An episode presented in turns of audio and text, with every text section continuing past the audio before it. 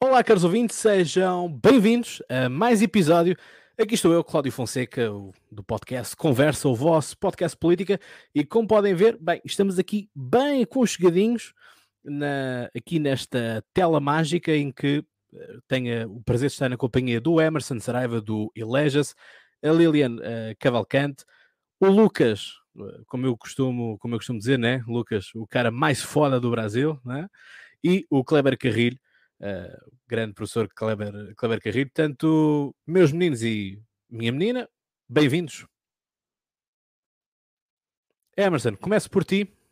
Apresenta para aqueles que ainda não te conhecem, mas que vão começar a conhecer-te e a seguir-te, porque tens muito conteúdo. E, aliás, eh, vamos falar aqui de um certo tipo de conteúdo, quer seja do Emerson, como, como também do, do Lucas, que são dois conteúdos em específico que eu vou, vou pegar, uh, porque tem interesse para debatermos.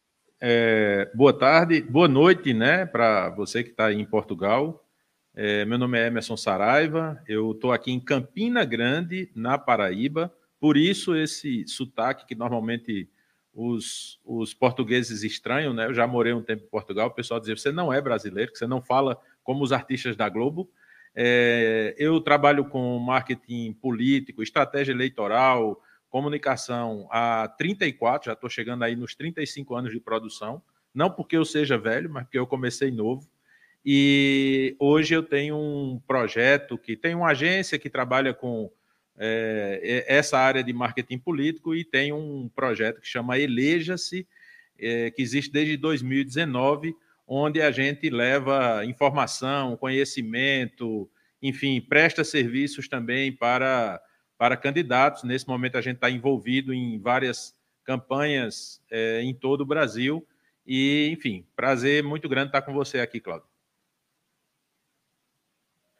Obrigado, obrigado eu, Emerson. É sempre um, um gosto poder juntar justamente. Vocês foram escolhidos a dedo, por assim dizer. Só queria aqui os melhores. A Nayana volta, vai estar no próximo episódio, portanto, eh, vamos eh, fazendo sempre assim rescaldo semana a semana daquilo que são as eleições. Portanto, vamos estar aqui, quê? Três, três, quatro semanas uh, juntos e portanto vai ser, uh, vai ser interessante.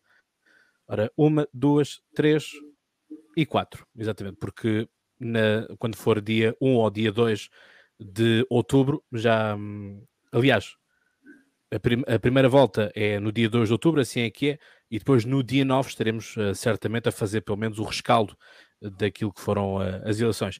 Lilian, bem-vinda. Obrigada, amigo.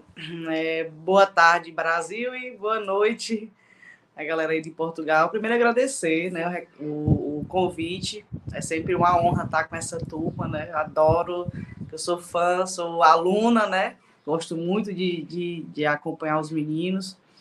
E, bom, eu sou candidato a deputado estadual aqui no Ceará. Eu falo de Morada Nova, que é no interior do estado do Ceará. Também tem esse sotaque um pouquinho puxado porque estou no Nordeste igualmente a, a Emerson. E também trabalho, tenho, tenho empresa de projetos e gestão de campanha. E sou estudante, universitária, mãe, aquela coisa ativista, partidária, tudo que vocês possam imaginar. Que é essa coisa do brasileiro ser muito é, afíncua e gostar de fazer muita coisa. E nós estamos aqui, né, para bater esse papo maravilhoso. As eleições do Brasil está pegando fogo e vai pegar ainda mais fogo e a gente está aqui para acompanhar e viver esse momento. Obrigado, Lilian, e obviamente desejar-te boa sorte a ti para, para a campanha, né? quer dizer, eu não posso votar em ti, uh, mas eh, que, que corra pelo melhor, e portanto as coisas são, são mesmo assim, e pronto, olha, boa campanha também para o Ciro, uh, no, no teu caso. Volto a dizer, portanto, eu não voto em ninguém, portanto, eu estou, posso dizer boa sorte para o Bolsonaro, boa sorte para o Lula, para o Ciro, para a Tebet, enfim, para todo mundo aí. Lucas, chegou a tua vez, bem-vindo. Olá, meu amigo Cláudio, tudo bem? Olá, galera do Brasil, olá, galera de Portugal. Prazer estar aqui. Para quem não me conhece, já, eu já estive aqui aí em terras portuguesas é, levados pelo Cláudio, pelo podcast dele e por outros projetos dele. Eu sou o Lucas Pimenta, eu sou consultor de marketing político, especialista em marketing político digital, sou jornalista Esse ano eu estou bem livre, assim, podendo falar mal de todo mundo, criticar todas as campanhas, então eu espero poder fazer isso ao longo desse programa e espero poder agradar quem está ouvindo, porque eu vou bater bastante em quem está trabalhando, igual o Emerson, o Kleber, a Lili, então vou poder bater à vontade neles, sem compromisso nenhum, isso é lindo.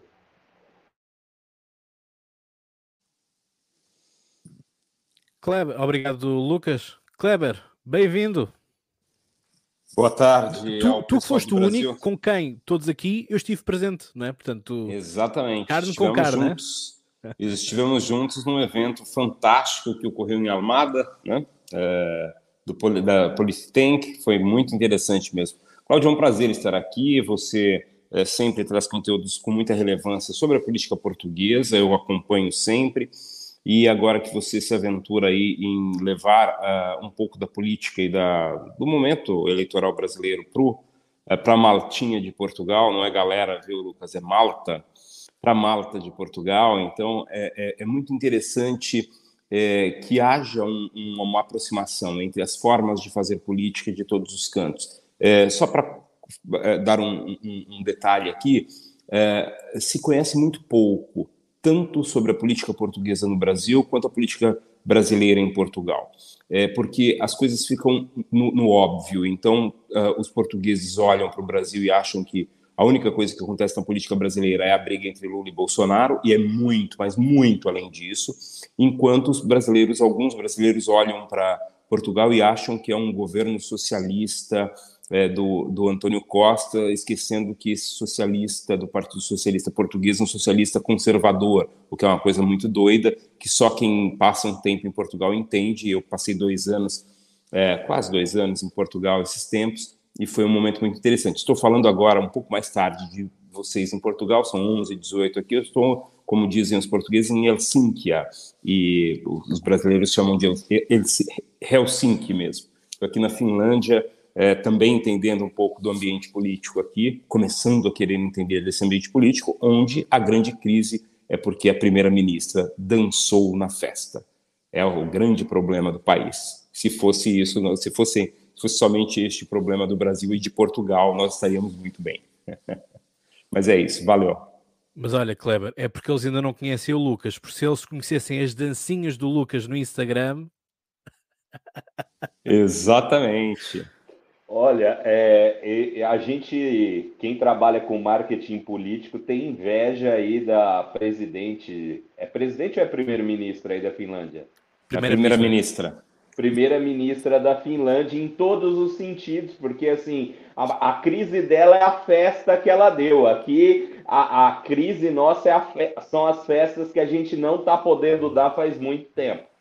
É, mas você sabe que tem um presidente aqui e a, a primeira-ministra ela, ela sabe, é, é, eu acho que tem um, um aspecto muito interessante, que não é esse o, o, assunto do dia, mas ela sabe usar muito bem a imprensa internacional. Então, algo que poderia ser resolvido aqui muito rapidamente, ela fez questão de que fosse para fora da Finlândia, porque ela, com 36 anos sendo primeira-ministra da Finlândia, ela olha para a carreira política internacional com é, me parece que com, com, muitas intenções, muitos objetivos, ONU e outros organismos que ela pode atuar depois. Então, ela quer fazer, quer fazer esse papel de líder mundial e tal. Isso é, é muito interessante porque é um, é um case de uma pessoa jovem chegando às redes de forma muito interessante.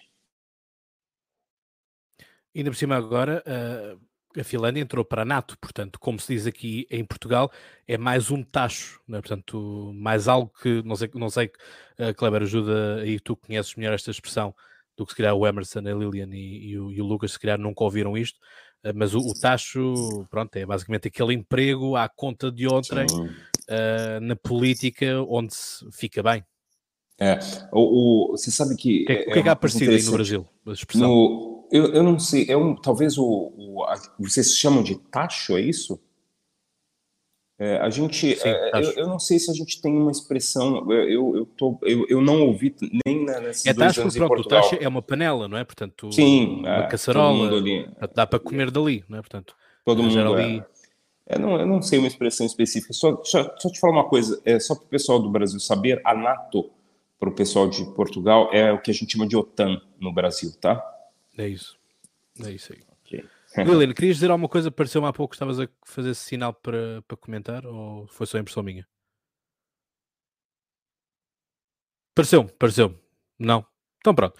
Então vamos avançar com, com o nosso episódio. Portanto, vamos começar aqui com algumas perguntas. Vamos responder, procurem responder isto muito rápido, porque isto não é, não é de todo uh, o cerne da questão. Há aqui uma pergunta que é opinião sobre cotas raciais e o racismo de negros contra brancos. Uh, enfim, muitas vezes vamos nos cruzando uh, e, vocês, e nós temos aquele nosso grupo de, de, dos consultores e muitas vezes aparecem depois ali quase no final do texto a dizer que há preferência por negro e por indígena, portanto é posto escarrapachado uh, expressamente assim. Uh, portanto, quem quer comentar isto? Mas qual, qual é a pergunta? Não, não, não, entendi, não opinião, entendi. Eu entendi o tema. Certo. Então é opinião sobre cotas raciais hum. e o racismo de negros contra brancos. Não existe racismo de negros contra, contra brancos, é impossível. É, assim, assim como não existe feminismo de mulher contra homem, o que existe é o racismo de brancos contra negros e que o Brasil combate com diferentes políticas públicas, diferentes políticas sociais, de, de diferentes formas e diferentes maneiras, algumas até copiadas de Portugal ou inspiradas daqui para Portugal, como são as cotas raciais. Que, na verdade, assim, recentemente saiu um estudo da USP, o Kleber é, é, é mais da academia do que eu, de que os, os estudantes que entram por cotas, tanto raciais quanto cotas de escola pública, estão tendo o mesmo desempenho daqueles estudantes que entraram por escolas particulares. Eu mesmo eu, eu estudei com bolsa gratuita, fiz minha faculdade pelo ProUni, com 100% de bolsa integral. Eu, na época, quando eu entrei, estudei a vida, óbvio, para ter a bolsa, eu estudei a vida inteira em escola pública e eu fui o primeiro aluno da sala com sobras, assim. Talvez se eu tivesse perdido metade do meu cérebro, eu ainda teria sido o melhor aluno com sobras e, a, e é uma das melhores universidades do estado de São Paulo. Então, assim, é, é política de ingresso, porque aqui no Brasil, Cláudio, a gente tem uma diferença muito grande de qualidade de acesso, principalmente para os estudantes de escola pública. Os estudantes de escola pública têm uma condição inferior, que não é uma condição inferior de aprendizado somente, é uma, é uma condição inferior de estrutura. Então, você tem grandes alunos, grandes professores, grandes, profissionais na educação pública que, por vezes, não conseguem é, ter esse acesso por falta de estrutura ou até por falta de condição.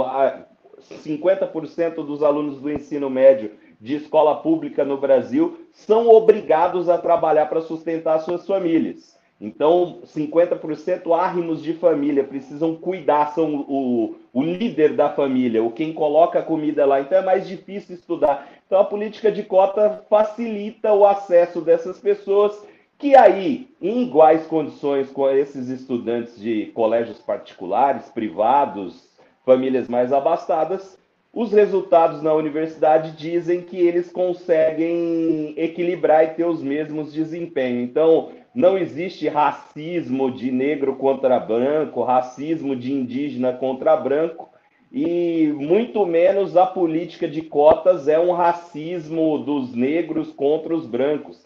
Até porque, assim, eu, Lucas, é, nascido em Dracena, de família pobre, fudido da vida, paguei a faculdade do Luciano Huck, paguei a faculdade do Marcos Mion, paguei a faculdade do Supla, filho do Eduardo Suplicy. São três pessoas de ideologia completamente diferente, mas os três estudaram na USP e eu, Lucas, filho de pobre, paguei o curso deles. Então, nada mais justo que eu possa estudar naquela universidade que eu pago.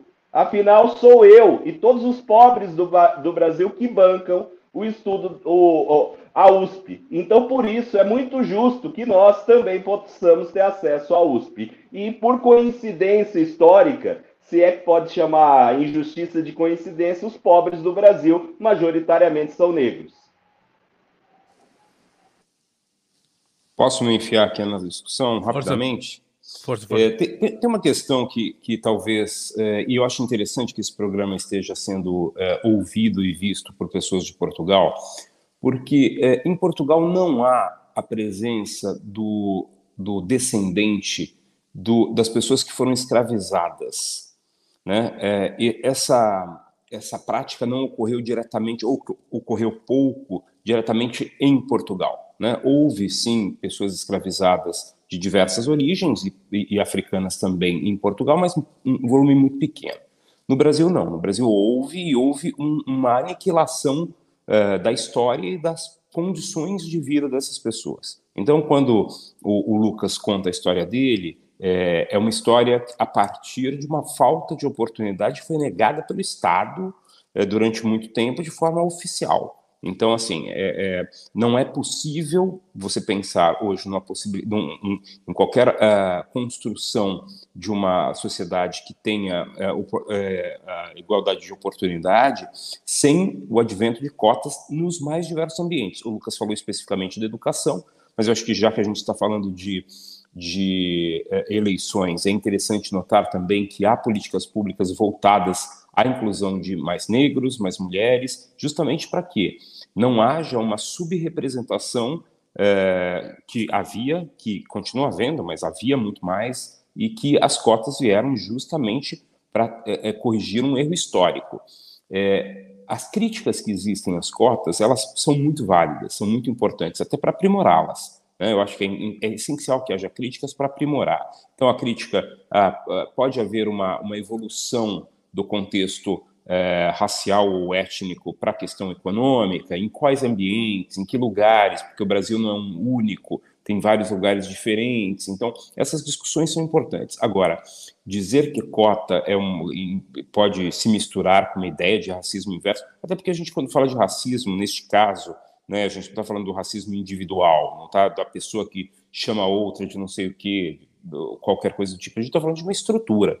Né? E aí não tem como a gente pensar em outra forma de corrigir é, problemas da estrutura a não ser com políticas públicas. Se, se inventarem outra maneira de resolver isso, a gente ainda não descobriu. Então, é, é, essas, essas cotas são fundamentais, importantes, devem ser discutidas, devem ser questionadas, mas principalmente devem ser aprimoradas. Processo de educação, processo ambiente político, e sim, mulheres precisam de mais ah, investimento para participar das eleições, negros precisam de mais investimento para participar das eleições, porque senão a gente vai ter a reprodução daquilo que sempre houve no Brasil: 95, 96% de homens é, de mais de 50, é, brancos, é, tocando o ambiente político. E hoje nós temos, em 20 anos aí, de políticas de afirmação, e principalmente nos últimos 10, que há uma, uma preocupação um pouco maior, e aí eu vou dar o exemplo das mulheres, eu acho que a Lilian pode falar muito bem, muito melhor do que eu a respeito disso, há um, uma melhoria no ambiente político brasileiro impressionante. Você olha para o Congresso Nacional, a, a, melhora que houve com a inclusão das mulheres a partir de certas políticas públicas, inclusive, foi algo impressionante. A gente nota que nos grandes destaques, à direita, à esquerda, ao centro, tudo quanto é canto no ambiente político brasileiro, os grandes novos destaques são mulheres. Olha para o Congresso, elas se destacam muito mais que os homens. E só para fazer um complemento rapidinho, é, Cláudio, Aqui no Ceará, nós temos uma, uma política de profissionalização do estudante do ensino médio. Aí, Kleber, não sei se lá o ensino médio é, é dito igual aqui, se tem outro nome. É, liceu, não, liceu é na França, é, como é que é? é, é qual é o nome? Ensino secundário. Ensino secundário. secundário Nós temos o ensino básico, que é, o ensino básico vai desde os 10 anos até aos 14 anos, e depois dos 15 anos até aos 18 anos é o ensino secundário. Secundário, isso. Na minha, época, na minha época no Brasil também se chamava segundo grau, né, Emerson? A gente, é. a gente estudou nessa época. Eu pois sou, é, aí aqui. do tempo aqui do ginásio. tempo do, do normal, você né? É mais, normal. Você, é mais, você é mais velho que eu, Emerson, caramba. Tá e, e, assim, e aqui existe na escola profissionalizante do estado, do, do Ceará, que na, no, no, ranqueamento do Brasil das 100 melhores escolas, 88, 87 está no, no, nosso estado, é que na escola estadual a cota é para rico. Então, a maioria das vagas é para pessoas pobres, né? Para ocupar, a qualidade de ensino é muito alta, é muito difícil, não é uma, uma, uma escola de, de um ensino leve, não é. E aí, aqui tem essa cota para rico, e, e às vezes as pessoas ficavam mais cota para rico, sim, porque a lógica é formar exatamente o filho do trabalhador e da trabalhadora que não tem condição de custear uma escola é, privada de alta qualidade para garantir uma possibilidade de acesso à universidade pública, já que também e aí, em consequência, a Universidade Estadual do Ceará, a sua grande maioria de vagas também é para quem vem do ensino é, é, médio ou secundário do Estado. Então, assim, aqui existe uma política pública educacional que realmente traz o, o, o jovem ou a jovem do que são de família humilde para conseguir realmente ter uma garantia de futuro. E ele e o ensino é muito bom, muito bom. Só para vocês terem noção, no, no, primeiro semestre de ciências sociais, eu estava com um colega que tinha acabado de sair do, do, do, do terceiro ano, né, que, que, é o último ano. E ele, e ele simplesmente estava debatendo sobre as origens da linguística do Brasil. E aí você um garoto de 18 anos. Eu, para mim, tu viu isso aonde, pelo amor de Deus? Poxa, a gente estuda no, na nossa escola isso. Eu... Então, na minha época não era assim, né? Então, a evolução tá, aqui está sendo rápida. Que bom.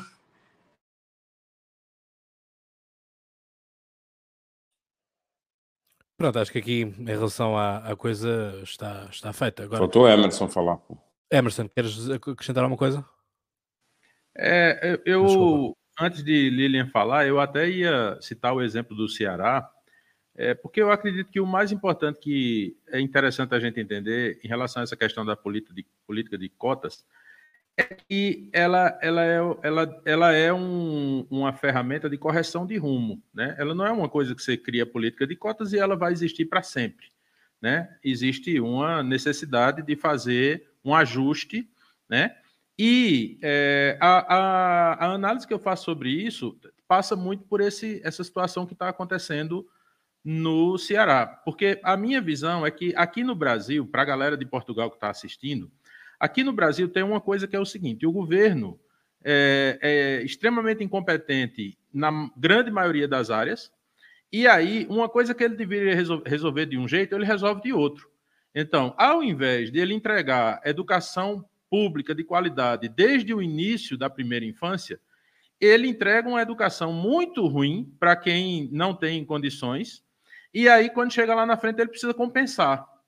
Então, a lógica é que a cota ela seria completamente desnecessária se o ensino público ele tivesse qualidade, é, ao ponto de acontecer o que está acontecendo no Ceará hoje né, que as escolas públicas ensinam muito melhor do que as escolas privadas. Então, eu vejo que assim, no Brasil hoje tem muita discussão sobre política em relação a essas questões, porque o Brasil abriu mão de fazer alguma coisa em algum momento, e tomar, de, de, de fazer a política certa em algum momento, e agora ele está precisando fazer alguma política de correção. E aí existe esse debate muito grande a respeito de se é apropriado ou não, a questão é que o problema precisa ser resolvido, e o problema precisa ser resolvido logo. E uma coisa não influi na outra. Então, não significa. O grande problema é quando a política opta por colocar, por exemplo, uma situação como essa de cotas como uma situação permanente e uma, resol uma resolução de um problema que ele deixou de, de resolver e que não vai resolver mais. Né? Então, ó, vamos fazer aqui as cotas Vamos trazer essa galera para dentro da universidade a partir da impossibilidade que eles têm de chegar pela, pelos próprios meios por causa de uma injustiça que foi praticada, mas vamos corrigir essa injustiça também. Para que daqui a 10 anos, 15 anos, 20 anos, a gente chegue numa situação em que isso não seja mais necessário em relação a qualquer cota.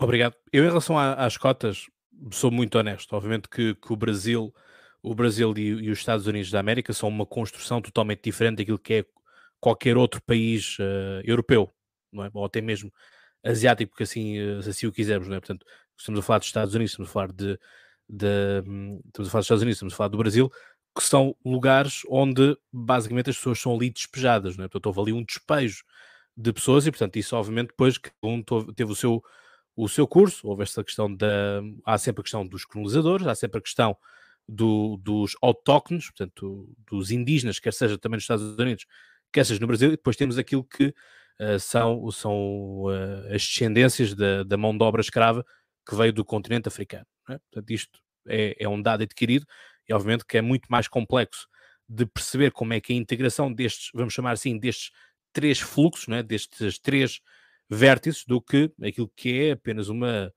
uma miscigenação que temos aqui na Europa. Os casos mais complicados serão, obviamente, aqui o caso de Portugal e Espanha, que houve um tempo na Idade Média de intervenção de, de, de, eh, de muçulmanos, assim como também tivemos no Oriente, durante uma grande parte, o Império Otomano Turco, portanto, que também uh, monopolizou, e portanto, isso faz com que às portas de Itália tenhamos, por exemplo, a Bósnia, que é um grande país de, de, de etnia, com, com, uma grande presença de etnia muçulmana, que isso depois, obviamente, choca ali na região, e portanto, por isso é que tivemos também aquela guerra toda no, nos Balcãs e da antiga Jugoslávia, que certamente muitos de vocês já, já terão ouvido falar, nem que seja pelo menos uma vez, eh, mas nada se compara aquilo que são essas coisas, é? Agora, para mim, as cotas, elas para mim têm que se fazer sentido, no sentido de, uh, é, é isso, acho que foi o Emerson que falou disso, que é uma questão corretiva ou, ou uma forma de compensar uh, as coisas. Ou seja, para mim, as pessoas devem ter acesso. Uh, a, a, devem ter acesso àquilo que é o básico, né? Portanto, temos de definir o que é que é o básico. Eu, como, como antigo professor, para mim, para mim aquilo que é importante é o que é que nós queremos que o aluno seja. Porque nós, quando estamos a dar educação, também estamos a fazer, ou seja, formação, também estamos a fazer formatação. Ao fim e ao cabo, acaba por ser isso, não é? Portanto, estamos a fazer com que aquela pessoa pense de uma certa forma. Agora, aqui a questão é: que ferramentas é que nós queremos fazer com que os próximos cidadãos, né, a próxima geração de cidadãos, tenham? São pessoas ultramente especializadas, como por exemplo acontece na Alemanha, que basicamente aos 10 anos as crianças são logo postas para o ginásio, que é, por exemplo, quando, quando é assim uma coisa mais técnica, não sei se será assim no, se o Brasil, se, se a inspiração é a alemã, a alemã que faça com que o nome seja ginásio ou não, mas no caso alemão o ginásio é aquele assim, o ensino mais profissional, ou ligado mais a, a, um caminho profissional. Depois temos o normal, não é? o académico, e depois ainda temos uma, uma, terceira, uma terceira variante. Um, agora, a questão é, será que uma criança que aos 10 anos, por exemplo, tem mais uma aptidão para ser vamos pôr assim, um, um astrónomo, portanto, alguém que percebe imenso sobre planetas, e nós sabemos que as crianças, basicamente, uh, ou gostam de dinossauros ou gostam de, do, dos astros, não é? Acaba por ser assim um pouco. Será que é demasiado cedo? Enfim, acaba por ser um pouco aí e tudo mais. Agora, o que eu, o que eu, não, o que eu não concordo, às vezes, com, com as cotas, é que por vezes as cotas são mal utilizadas, mas isso, enfim, tudo o que é criado pelo homem pode ser bem, pode ser mal utilizado. É que às vezes são as próprias cotas que vão perpetuando um, um tipo de discurso de, de, contínua vitimização, porque também acontece isso. É? Também há aquelas pessoas que ficam a chorar a vida inteira por causa de, das raízes que têm, ou por onde nasceram, ou o que quer que seja. E depois também é uma coisa, uh, nós nascemos, nós sabemos como é que nascemos, não sabemos como é que acabamos, não é? Portanto, hoje, hoje em dia estamos aqui os cinco, todos saudáveis. Amanhã podemos já não estar sequer aqui, ou pode-nos acontecer uma atrocidade na vida e o nosso, nosso modelo de vida desaparece. E, portanto, a classe onde, está, onde estamos hoje pode já não ser a que é a da manhã, para cima ou para baixo. É? O capitalismo funciona assim. Um, mas é isso, em relação às cotas, a crítica que eu tenho a apontar é, é isso, que às vezes é, é, são usadas também para nivelar, mas aqueles também querem nivelar, depois também se querem aproveitar politicamente disso para fazer aquele contínuo discurso de de vitimização. Mas pronto, mas eh, não, acho que o, o cerne da questão deste episódio não, não é isto, mas acho que foi importante vocês falarem disso também para se perceber que efetivamente as coisas não são tão tão simples quanto, quanto às vezes possam parecer, é? portanto às vezes, lá está, há, há, há, um, há um pouco falta de sensibilidade por, por falta de conhecimento, de, de toque com a realidade que são neste, neste país, às vezes a questão racial não se entende tão bem, porque não nos bate à porta, por assim dizer, não é? Portanto, as coisas são, são assim. Eu vou avançar aqui e vou saltar umas quantas perguntas, porque, enfim, quero, quero avançar com, com o programa. Uh, há aqui uma pergunta que é: qual é o órgão de comunicação social confiável? Isto vai ser, obviamente, já vamos quase que saltar para o, para outro tópico um, da, da Globo. Temos que, obviamente, falar da, da Globo e, portanto, porque isso também é, é, é o, é o clássico, né? E, portanto, e o Emerson também tiveste, tiveste assim estes últimos que dois, três dias assim um bocadinho mais agitados de que foste cancelado e foi a melhor coisa que te aconteceu. uh, mas é um pouco isso, ou seja, porque eu vou-vos dar aqui o feedback de, de, de Portugal e o, e o, Kleber poderá corroborar ou pode dizer, Cláudio, não, isso é, são as tuas lentes que estão tão mal, portanto tens trocado lentes, mas aquilo que eu vejo é uma diabolização permanente de Bolsonaro, assim como houve sempre uma diabolização de uh, Donald Trump e de Boris Johnson. Estes foram para mim, não sei, Kleber, se partilhas, para mim são, foram aqueles três uh, eleitos sempre bastante atacados uh, pela, pela mídia portuguesa. E há aqui uma criação de um saudosismo, um sentimento de saudade em relação ao Lula e que Lula não tem falhas e tudo isso. Portanto, isto é o feedback que nós temos aqui em Portugal.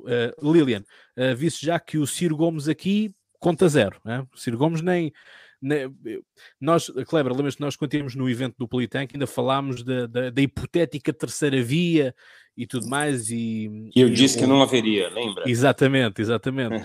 houve, houve, toda Muito essa, tempo essa já, questão. um ano.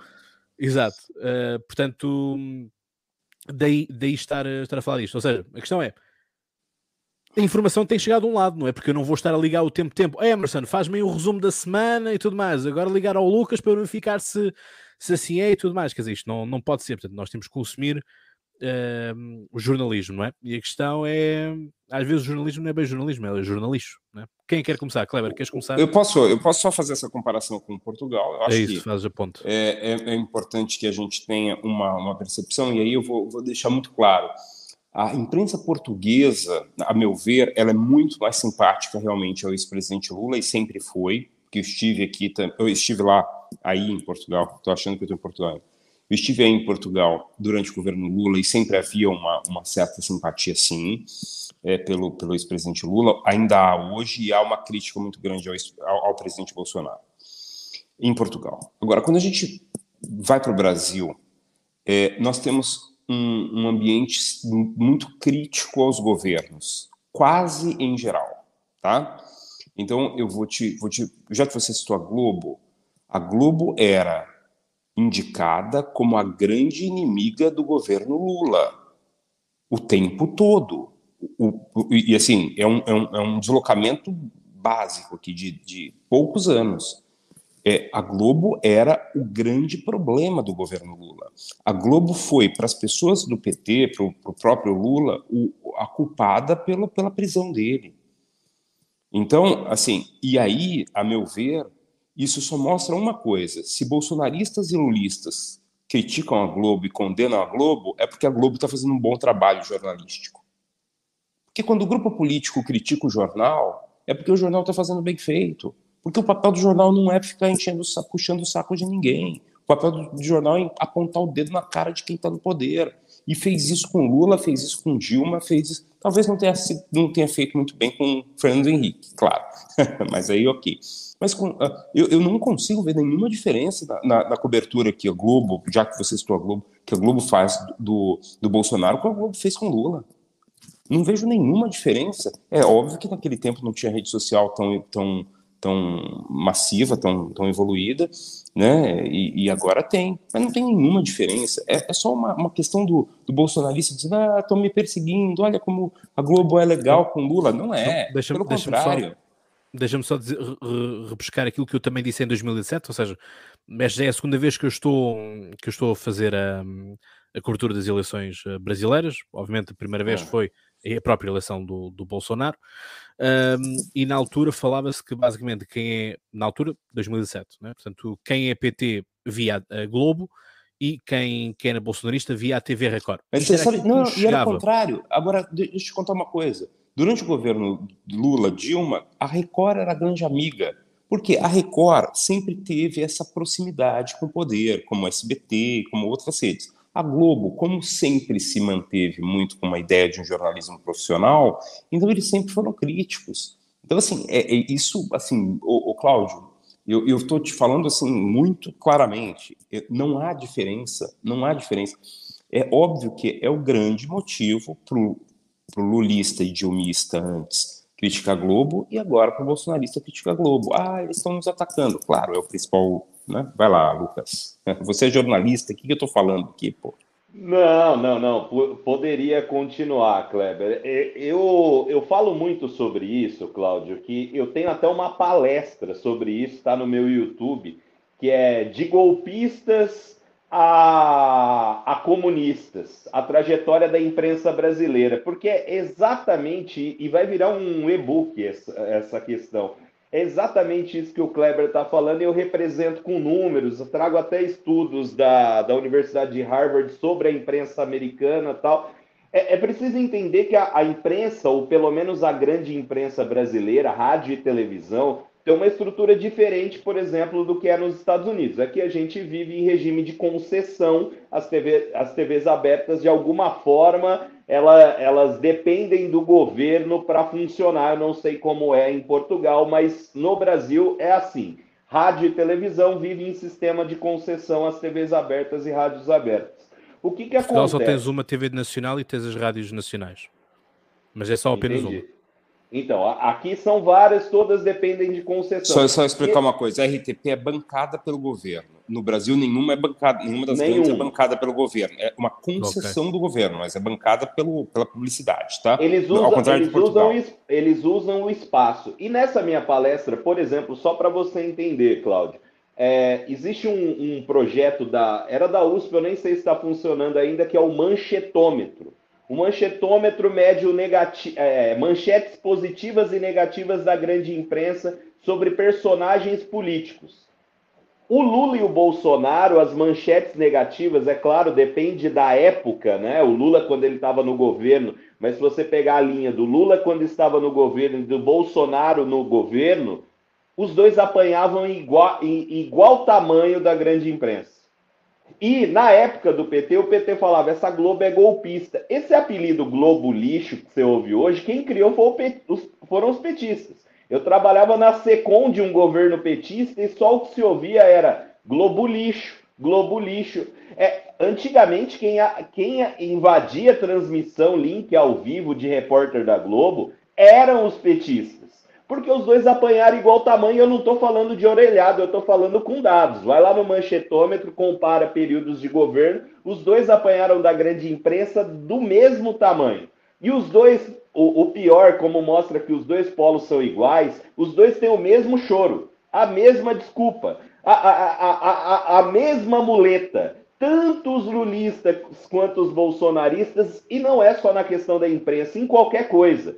É, é sempre assim: foi pego em escândalo de corrupção. Ah, mas o passado também roubou. Ah, mas a imprensa me persegue e beneficia o outro. É, é as mesmas desculpas. Eles mudaram a, a, as cores das camisetas, mas as desculpas e as muletas, muletas eu não sei se é aí em Portugal também, as muletas são as mesmas. E o que, que acontece? Aí criam-se desculpas novas do porquê isso, acontece. Quando o, governo, o PT apanhava da imprensa, tomava pau da Globo, o PT dizia que é porque justamente o Lula tinha redistribuído as verbas de publicidade. E realmente o Lula fez uma redistribuição das verbas de publicidade, está na minha palestra também, que é isso que o Kleber falou. A Record, por exemplo, não faturava nada antes do governo Lula em relação à publicidade do governo. A Record passou a, a faturar a partir do governo Lula a, a, cresceu o bolo do orçamento da Record. A Rede TV, que hoje tem o dono, carequinha, bolsonarista tal,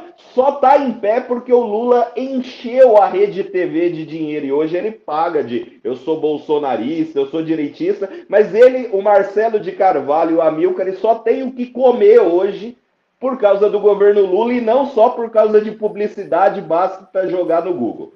E aí é o seguinte, o que que acontece? É, o Lula fez essa redistribuição. Então, quando o Lula apanhava, o Lula é recordista em jornal nacional. Quando ele foi indicado ao governo Dilma, que o Sérgio Moro vazou as, a, a, as ligações, a troca de áudio dele e da Dilma, o Lula ficou por 40 minutos seguidos no Jornal Nacional. O Bolsonaro nunca conseguiu essa, essa proeza de ficar 40 minutos seguidos apanhando em um jornal nacional. Mais do que isso, quando o Bolsonaro. Agora, desculpa. Não, mas isso, Bolsonaro... isso não é um bom recorde, hein? Hã? Isso não é um bom recorde. Ou é do estilo, oh, falem bem ou falem é, mal de mim desde é, que falem. Lucas, não, Lucas. não, não, não, não, não, mas era oh, um escândalo. Lucas, só para não perder a piada, Bolsonaro essa semana tentou ter 40 minutos, mas Bonner e Renata não, não deixaram. Não deixaram ele ter os 40 minutos. o, o, o... Não, mas ele teve 40 minutos apanhando. Eu fui injusto também, né? Fui injusto. Ele também já teve. E agora a desculpa dos bolsonaristas é que o Bolsonaro tirou dinheiro da Globo. Entenda, 4% do que a Globo arrecada com publicidade, 4% é o governo federal, 4%. Sempre foi essa média. Só superou essa média na época do governo Fernando Henrique, que o bolo do governo federal era 8%. Ou seja, o governo que apanhou menos. Mas sempre foi, dentro do quanto a Globo arrecadou, seja no governo Lula, seja no governo Bolsonaro, 4%. Então, assim, a Globo não, não, sobrevive só por causa do governo, muito longe disso, muito longe disso. A Globo tem é, crises econômicas, crises financeiras, porque os caras administraram de forma incompetente mesmo, não entenderam a lógica da comunicação, etc. E ela sempre bateu em todo mundo. O, e o choro é sempre de quem está no governo. E o pior, os caras não conseguem serem criativos nem para inventar desculpa. O, a desculpa que o bolsonarismo usa hoje é a mesma desculpa que o petismo usava ontem. Os mesmos inimigos, eu, a gente está falando da imprensa, mas você lembra quando o Lula falou que o STF era covardado, que o STF era aquilo? Isso no Jornal Nacional gravado, o Lula falando: o STF é isso, como é que o STF deixa isso acontecer? O STF. Os inimigos do bolsonarismo e do petismo são os mesmos. As desculpas são as mesmas. O, o, aí o militante, o torcedor organizado, e aí o Lula descreveu bem, só escolhe por babaca que vai torcer. Mas as desculpas são as mesmas, é a mesma porcaria.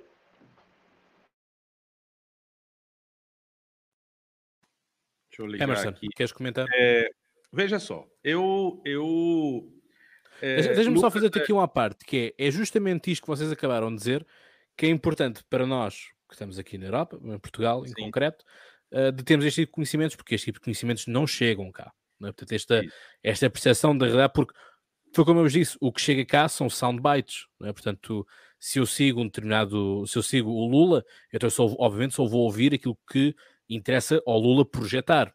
E a mesma coisa em relação ao Bolsonaro, mesma coisa em relação ao Ciro uh, e à Tebet e tudo mais. Portanto, isso dá, dá igual. Uh, por isso, muito obrigado por este momento desde já. É, eu, Lucas falou aí como jornalista, né? Kleber até disse, ó, como jornalista quem vai falar é, é, Lucas. Eu tenho uma outra história, né? Porque eu, eu sou jornalista também, fiz, é, fiz graduação e fiz mestrado em jornalismo, mas é, eu venho da publicidade. Eu comecei lá, moleque, trabalhando na publicidade. É, o que o que Lucas falou a respeito das concessões tem muito sentido. É, no Brasil, o sistema, eu, e eu entendo, Cláudio, quando você fala isso, que a ideia é que a gente consiga fazer com que o público português consiga entender melhor o cenário brasileiro para muito além do dessa, dessa é, camada extremamente superficial que vocês têm aí através dos espaços de mídia. Então, só para entender, no Brasil, Primeiro, e eu já eu, eu, falo isso porque eu já morei aí em Portugal e eu sei como é o sistema de, de veículos de comunicação aí. Então, primeiro que o Brasil, obviamente, nem preciso dizer, é um país continental e que tem um, um grande volume de veículos de comunicação numa estrutura completamente diferente da estrutura de Portugal. Então, por exemplo, quando se fala aqui em Rede Globo, não é, é se você entrar no perfil do Instagram, é TV Globo, mas se você. Aqui todo mundo conhece como Rede Globo. Por quê? Porque a Globo ela tem pelo menos uma emissora em cada um dos 26 estados e mais o Distrito Federal. Então você tem aí, em média, você vai entender que a Globo ela não é uma emissora, elas são 50 emissoras de televisão. E a Record são outras 50 e o SBT são outras 50, então são cada uma uma emissora, com uma geradora, com programas locais, com tudo, né? E nesse sistema de concessão, a Globo não, né? Mas as afiliadas, né? Essas emissoras que são. É, é, qual é o sistema? São concessões iguais. A, a concessão que a, a TV Globo do Rio de Janeiro tem, ela é igual à concessão que a TV Cabo Branco aqui na Paraíba tem. A diferença é que a estrutura da TV Globo no Rio é gigantesca e ela consegue produzir 24 horas de programação. A TV Cabo Branco ela só consegue produzir no máximo duas horas por dia. A estrutura é bem menor. Então ela usa 22 horas da Rede Globo, lá do, do Rio de Janeiro, e ela coloca duas horas de programação local. Só que essas emissoras locais, 90% delas pertencem a políticos, ou direta ou indiretamente. Então você tem um empresário ali que ele diz: não, eu não sou político, mas ele só conseguiu essa concessão no período em que ele conseguiu, ele só conseguiu. Mas meu irmão é, né? É, por Eu não sou político, mas meu irmão é. É, uma, é um fenômeno, inclusive, Kleber falou de um fenômeno. Nós temos muitos parentes de políticos que são miraculosamente bem-sucedidos nos negócios, nas empresas e tal. Né? Normalmente os políticos, inclusive, usam isso. Olha, eu sou o burro da família. Né? O inteligente é meu irmão. Veja aí que meu irmão tem muitas empresas, muito dinheiro e tal. Impressionante como ele é inteligente. E aí a gente sabe por que isso acontece. É, eu vou contar uma história que essa história não foi ninguém que me contou. Eu ouvi da pessoa me falando.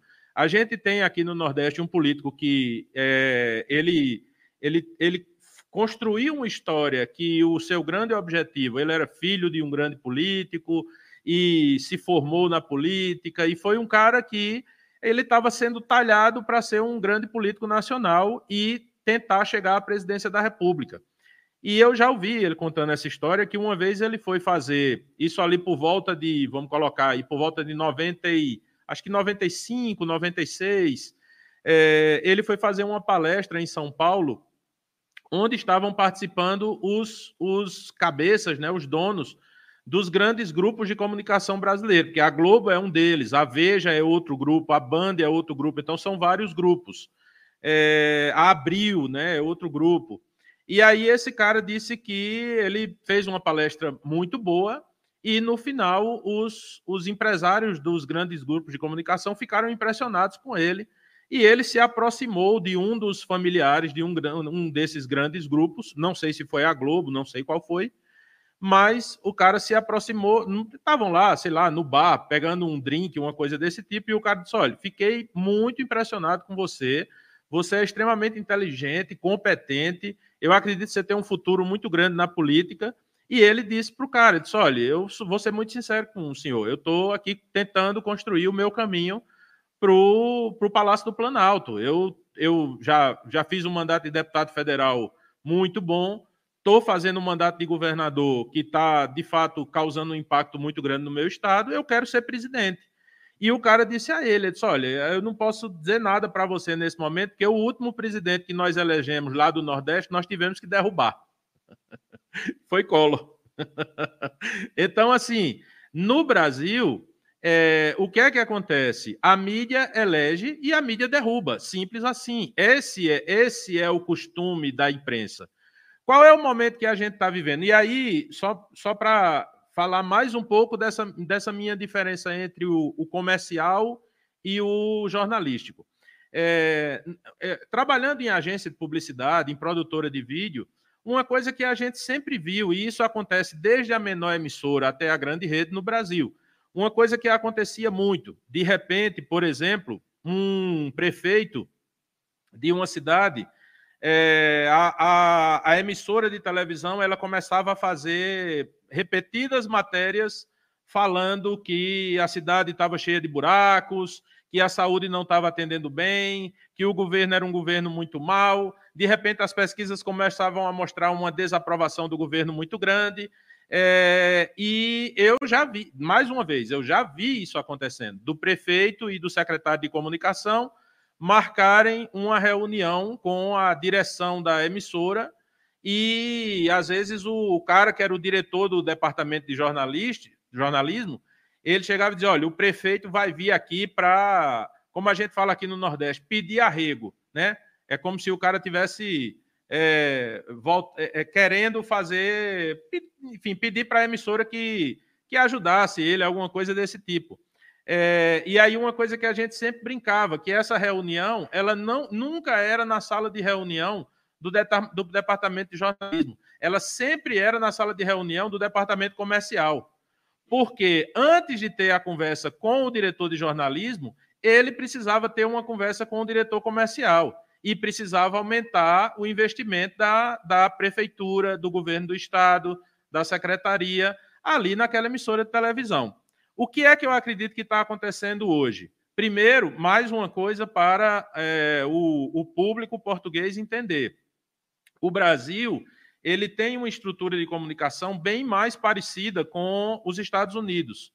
E aqui está se repetindo, em certos aspectos, uma coisa que está se repetindo nos Estados Unidos. Aqui a gente tem, por exemplo, a Globo News e a CNN, que. É, vamos imaginar que eu vou tirar a CNN, que a CNN, ela, enfim, ela começou de um jeito, depois ela mudou um pouco. É, mas a Globo News hoje, ela é a CNN aqui no Brasil, vamos colocar assim. E a gente tem, por exemplo, a Jovem Pan, que seria a Fox. É, e eles usam a mesma, a mesma lógica que se usa nos Estados Unidos. A diferença é que aqui o grande ataque que o, o, o eleitor, o crítico mais bolsonarista tem à imprensa é que, por exemplo, na, na Globo News, você tem todos os comentaristas, todo, todo, todo o corpo de jornalistas que fazem opinião na Globo News, eles são claramente contra Bolsonaro. Eles são, eles, eles vão no nível, inclusive, pessoal dos ataques. Aí você pega, por exemplo, como uma emissora, uma emissora como a, a Jovem Pan, a Jovem Pan ela usa o argumento de chegar e dizer nós abrimos espaço para o contraditório. Então, todo programa da Jovem Pan, o que é que eles fazem? Eles colocam ali três comentaristas bolsonaristas e colocam dois comentaristas, por exemplo, mais petistas, mais à esquerda, mais liberal. Só que eles usam a mesma estratégia que a CNN e a Fox usam nos Estados Unidos. Você chega num, num programa da Fox, tem um comentarista defendendo Trump e um comentarista atacando. Só que na Fox, o cara que está defendendo Trump o cara é pós-doutorado, com especialização, o cara é extremamente competente. E o cara que está atacando Trump na Fox, ele é um recém-formado. Ou seja, os caras armam o debate para que o cara que vai defender, por exemplo, o cara que está na Jovem Pan para defender é, é, Bolsonaro, ele é o que a gente chama aqui de um, de uma, de um, uma, um saco de pancadas porque os caras colocam um cara que não vai ter o mesmo argumento dos outros caras, e até a construção dos programas é feita nesse sentido. Então, uma coisa que eu posso dizer para você é que, assim, concordo com Kleber, com Lucas, e vou concordar com Lilian, sem dúvida, que é, a imprensa brasileira, ela hoje tem essa postura de ser uma postura. E aí, vou fazer a última, a última observação. A gente vem acostumado do período do regime militar, antes da redemocratização, em que aqui no Brasil, Cláudio, os veículos eles eram todos é, governistas chapa branca. Eu me lembro quando eu era criança, tem o, programa de maior audiência nos domingos era o programa Silvio Santos, e todos os domingos. A às, semana do às, presidente. Exatamente. Às 19 horas parava o programa para falar sobre a semana do presidente. E era basicamente um, um, uma peça de propaganda do governo militar mostrando o que o presidente tinha feito de bom pela população naquela semana. Então, houve um choque muito grande. Né? E aí, obviamente, que Fernando Henrique conseguiu fazer um trabalho melhor de, de interação com a, com a imprensa. Lula já foi mais problemático, e aí é, também um argumento que existe muito em relação ao público mais bolsonarista é que é assim: ó, tudo bem, a Globo metia o pau em Lula e a Globo metia o pau em Bolsonaro. Mas em Lula, metia o pau porque o cara tinha roubado tantos bilhões. Em Bolsonaro, porque ele fez uma rachadinha de 50 mil por mês. Então os caras ficam aquela coisa, até, até Renata Vasconcelos falou no Jornal Nacional essa semana, na entrevista com Lula. Presidente, não existe maior corrupção nem menor corrupção. Corrupção é corrupção. Né? E aí é, o que se fala muito é nesse sentido. Agora, o cenário aqui é um cenário que envolve muito essa questão das concessões, essa questão da política envolvida na, na imprensa, a questão comercial. Então, essa questão é, que Kleber falou, que, que Lucas falou, né, do, do investimento de verbas é, públicas na, na, no, na, na Globo, é verdade. Só que aí você tem também uma briga da grande mídia com a mídia digital. E quem é que está tirando verba da Globo? O, o, o, governo Bolsonaro tirou, Lula tirou também.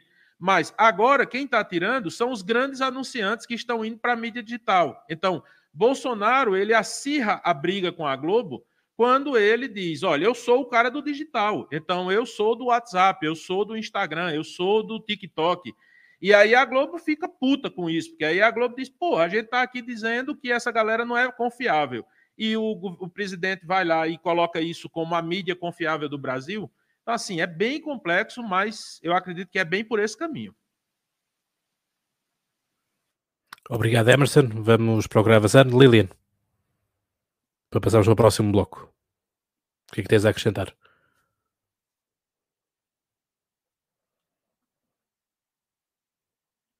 Não, nada a acrescentar. Não, assim, é porque assim, os meninos falaram tudo que está acontecendo no cenário né, do, do, do, nosso país em relação a, a, a essa tentativa de criminalizar a, as mídias em si, né? Só que a esquerda e a direita, elas elas choram, como o Lucas disse, sobre a, a, a mesma mesa em relação à questão da Globo, mas a direita ela conseguiu se comunicar no digital muito bem. E aí ela se saiu do, de um pouco do, do refém do, do telejornalismo que a gente conhece. Já a esquerda não admite tanto. Parece que a esquerda ela tem um bloco com a comunicação digital. Ela é como se não acreditasse que é real, que é possível, que aquilo realmente tem importância. É como se não acreditasse que na palma da nossa mão a gente fica oito horas em média olhando para um telefone. E aí o que, o que acontece? Quando você não domina realmente o que é comunicação, o fato que é, e eu, eu não sou é, é, da área da comunicação, mas como eu tenho bons professores, eles ensinam muito bem, é, me fez entender que muitas vezes essa, essa briga de narrativa ela é exatamente para servir aquilo que a política quer, que é ter dois lados para monopolizar opiniões e fazer com a eleição que está sendo feita no Brasil, em que dá-se a, a, a, conotação que só há dois lados da moeda para se discutir a política, que não, que não caberia outra coisa. E aí também sobre que né, citou, citou até o, o exemplo do Ciro, que não consegue, que não consegue entrar na mídia internacional e ser também é, tocado em outros países, isso também tem a ver com essa questão da comunicação internacional dos partidos que no Brasil nós sabemos que não tem. É muito baixo, é muito pouco. Então, essa coisa ainda de, de bater na Globo que, que a gente tem, nada mais é o fato dela não atender o seu desejo. Quando atende, todo mundo bate palma. Quando não atende, todo mundo critica. E é isso. Pois é, Lilian, tu aprendes com eles. Agora, eles têm que aprender a conseguir falar tão rápido e bem quanto tu. Bom, eu agora queria. Hum, obrigado, obrigado desde já pela, pelas vossas partilhas. Eu agora queria partilhar aqui convosco. Aqui. Vamos começar aqui pelo Eleja-se.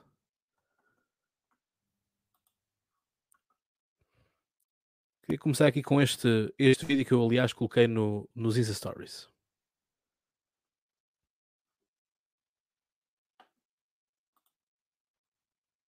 Campanha eleitoral não é filme pornô. Campanha eleitoral é romance.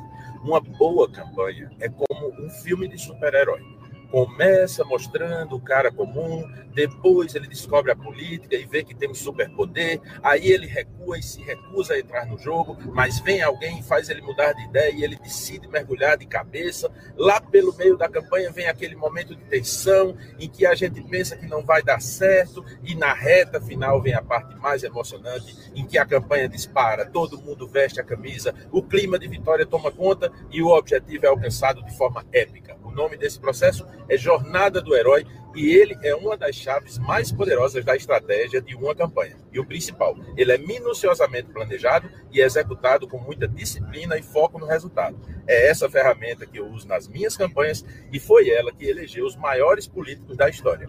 Como eu sempre digo, eleição é uma história que o candidato escreve, mas quem conta é o eleitor. Campanha eleitoral não é filme porno. E portanto, temos esta e vamos para outra do Lucas, porque eu acho que isto faz justamente bem a ponte daquilo que eu quero que falemos a seguir. Você não vai mostrar um filme pornô meu, não, para contrariar o post, o vídeo do Emerson, não, né? É assim, que eu, sa que eu saiba, não és o Kid Bengala que concorre para a eleição, não é? É, é que depois a questão, mas já lá vamos, já temos que falar sobre isso, porque as eleições acabam sempre por ser um, um, um freak show, não é? Acaba por, eh, bem ou mal, de vez em quando aparece com cada personagem.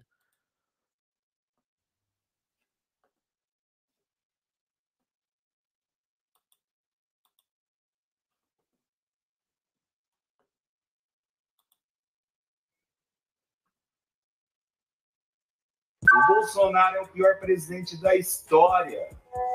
O Lula é um ladrão. Ô, viado! Para de ficar brigando aí na internet, vai pagar uma conta, tá ok? Ô, companheiro, ficar brigando para defender eu e o companheiro Bolsonaro não vai botar comida no seu prato. O Bolsonaro é o pior presidente. E é assim um pouco, não é? Ou seja, acaba por ser, hum, ser esta. Hum, faz parte do show, não é? Faz parte um bocadinho assim deste, deste freak show que vamos, vamos tendo e acontece sempre em todas as eleições. Uh, nas autárquicas em Portugal também aparece com cada candidato e, sobretudo, com cada uh, slogan que às vezes não casa sequer com o, o, o apelido, o sobrenome do candidato, e depois, enfim, fica tudo uma grande, uma grande confusão. Uh, o que não é bom uh, de todo, como, como é lógico.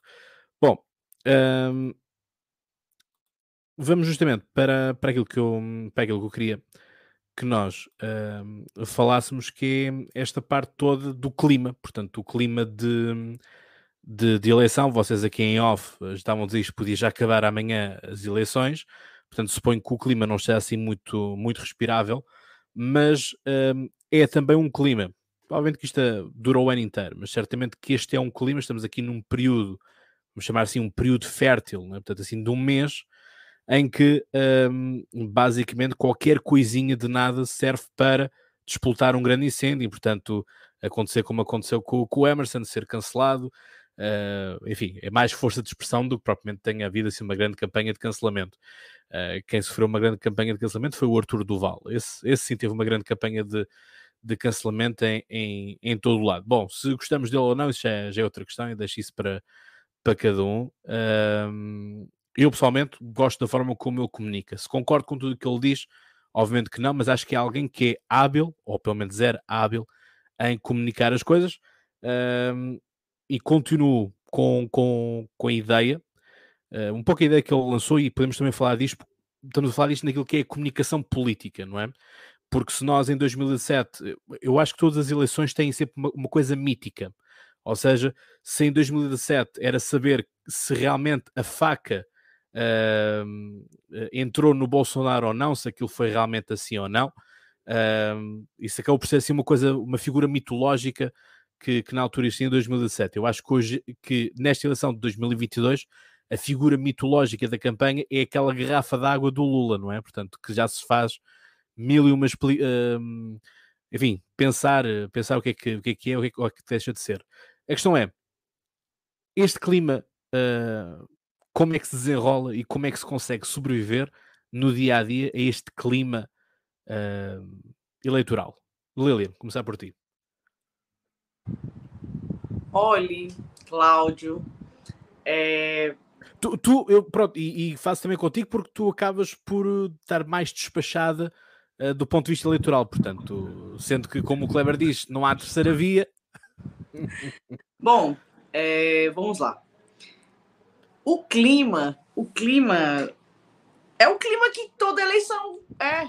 Existe uma disputa, existe, existe grupos querendo ganhar uma, uma eleição, e aí a concorrência faz parte né, da situação que acontece. Só que, que no nosso país, como em muitos outros, né, com a, a vinda da, das redes sociais, ela aflorou muito essa, essa, esse sentimento, né?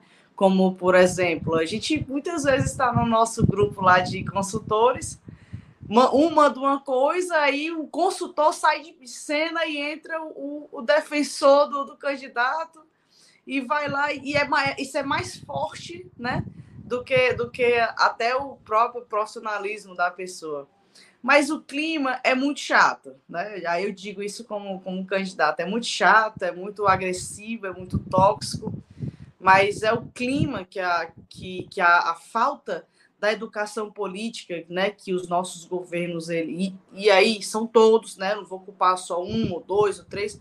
A história da educação política no Brasil ela é muito frágil, ela não existe, né? O cidadão ele, ele não tem ele não tem é, conhecimento bastante de, de, de, ter um, de ter certo discernimentos, né? Por exemplo, se nós fôssemos colocar numa, numa análise prática mesmo, né? de, de quem seria o melhor presidente do Brasil, em último lugar seria o Bolsonaro e o penúltimo o Lula, porque ambos não apresentam um real projeto né, que verse sobre o nosso país e que queira realmente transformar a nossa situação. Né?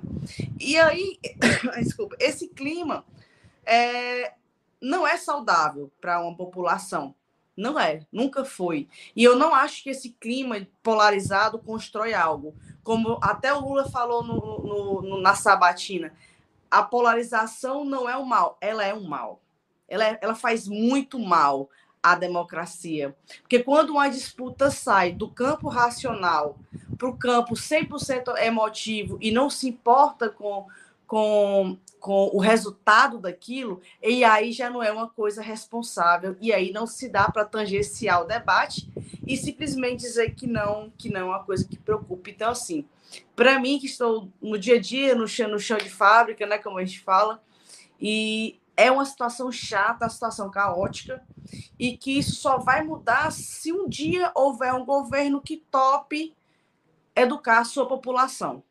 Mas, né, mesmo com a educação, a gente sabe que a política ela é paixão, né? Então, o que envolve paixão são coisas difíceis de realmente você conseguir, é, é, como a gente fala, ter uma certa Olha esse comentário. Liliana. Entendeu?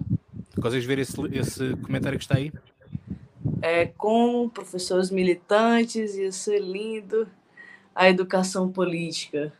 Bom, foi muito bom essa pessoa falar sobre isso.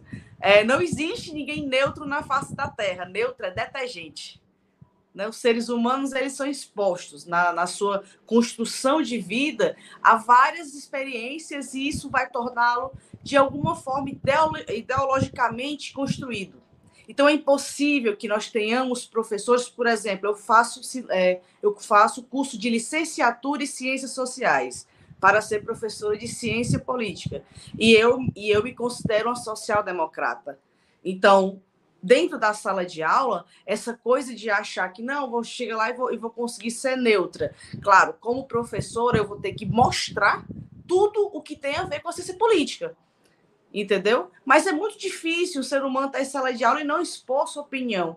E aí, isso aí não, eu não acredito que seja o fator primordial para se levar uma, uma, uma, população para a esquerda ou para a direita, porque eu tive professores de toda natureza possível na minha construção é, é, como, como ser humano. E eu só decidi o, o campo político no qual pertencia quando eu fui conhecer todos e entender que o melhor, na minha opinião, era aquele que me conhecia que eu fui conhecer. E não que um professor me disse, porque se fosse assim, gente, o mundo já estaria um caos. Porque, por exemplo, aqui no Brasil, os, a, a, a maior audiência televisiva são os programas de policiais, que só trata de violência e coisa ruim. E aí, se, se fosse por causa disso, nosso povo seria um povo 100% violento. Claro que nós não somos brandos, mas aí a gente também não pode achar que só porque existe um debate, a pessoa coloca opinião aqui, vai pegar a cabeça da pessoa e vai dizer, e vai obrigar e vai torná-lo um refém da opinião de um, de um mestre. Professores estão aqui para desenvolver a sociedade. E a sociedade ela tem vários pensamentos e é normal as pessoas terem lado. Ninguém é neutro. É, isso acaba por ser, eh, por ser muito complicado, eh, porque nós, eh, no caso em Portugal, temos uma disciplina que é a disciplina de cidadania. E é uma disciplina que o Kleber certamente se lembra, no caso, sobretudo, de uma família em Vila Nova Famalicão, no norte de Portugal, um, perto de Braga. Aliás, eh, Braga tem uma grande comunidade de brasileiros, como eu vos mostrei na, na, semana, na semana passada. E o pessoal um, de Vila Nova de Famalicão odeia que você diga que é perto de Braga, né? Que é Braga que é perto de Vila Nova de Famalicão. Então é isso, é, é complicado aquela zona, é complicado. Eu, e hum, tenho lá amigos meus e, e, sei como é que, como é que um, um, milímetro sequer já, já, é, já, é, já é complicado. E, e o, o grande clássico lá entre os times de futebol das duas cidades, aquilo é impressionante. Né? É, pega fogo, pega fogo. É. Mas, mas a questão é esta: nós temos esta cidadania, e a questão é que é uma cidadania, esta disciplina, quando, quando vamos para a questão LGBT, para os direitos humanos e, e, e tudo mais, um, é uma, esta é uma disciplina que o livro tem vários módulos e, e, portanto, os professores vão escolher os módulos.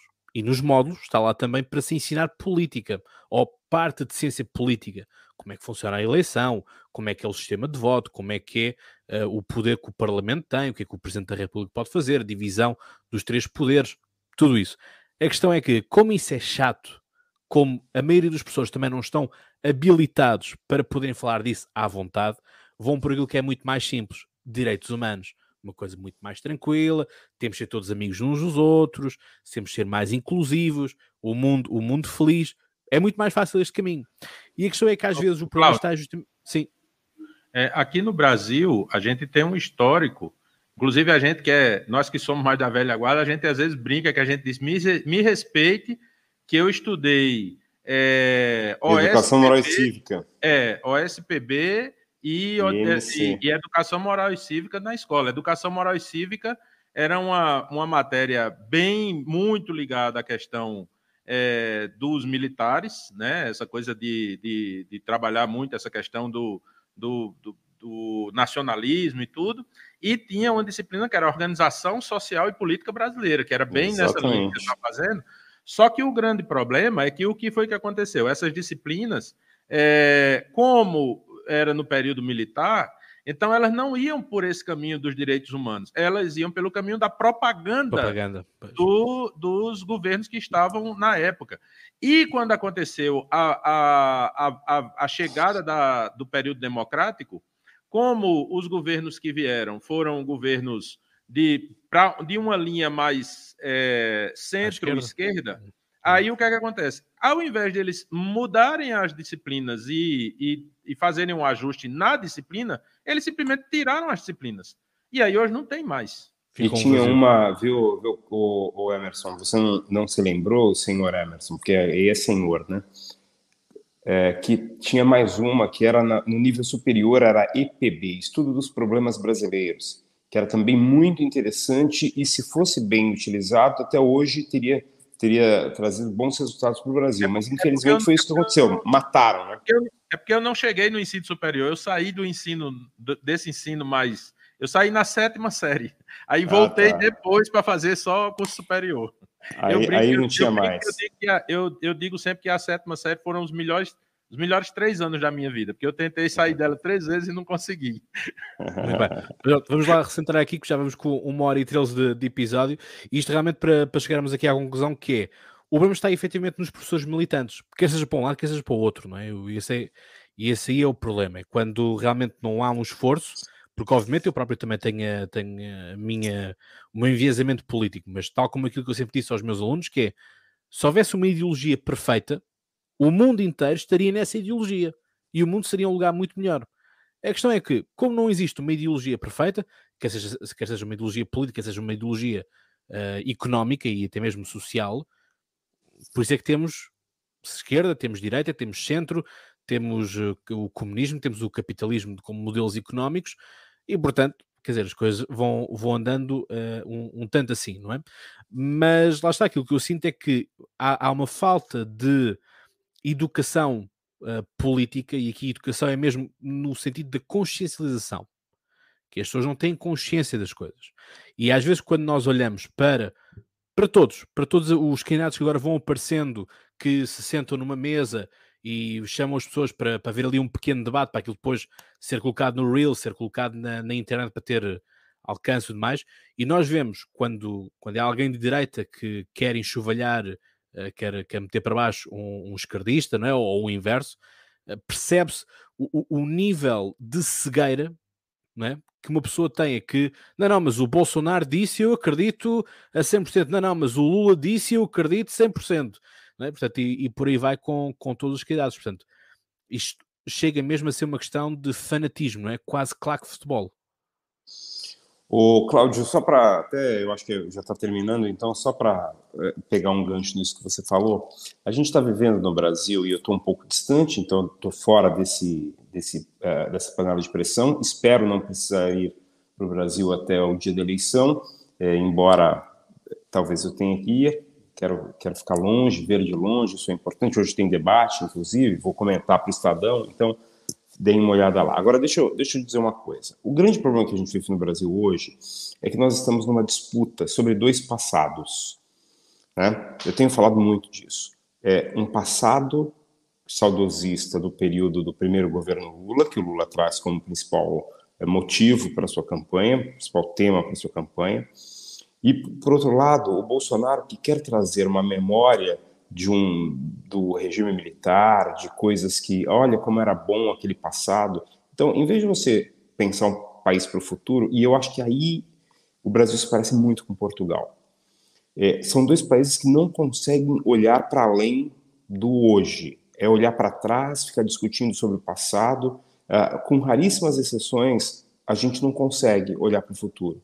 A gente não consegue pensar em projeto, a gente não consegue pensar em o que vai ser o Brasil dos próximos 10, 15, 20 anos. Vai ser um país industrializado? Vai ser um país com menos indústria e mais agronegócio? A gente não discute isso, como Portugal também não discute. Então, o que nos une nesse momento, Brasil e Portugal, é justamente isso. Nós estamos olhando para trás e discutindo o passado. Quando a gente discute passado, a gente traz principalmente uma ideia de memória e memória emocional. E memória é uma ideia que se desenvolve eh, que se desenvolve a partir de certos rastros de informação que não são informações completas, né? E aí o que a gente tem é uma paixão exacerbada sobre visões de mundo ou visões de passado que acabam é, é, levando as pessoas a, a, a não conseguirem compreender é, nem o, o, seu próprio papel neste momento. Com raríssimas exceções, e aí eu, eu, eu vou, vou, falar sobre o Ciro rapidamente, é, com raríssimas exceções, como o Ciro Gomes, que tenta olhar para o futuro, mas aí essas raríssimas exceções que tentam olhar para o futuro não conseguem encontrar eco.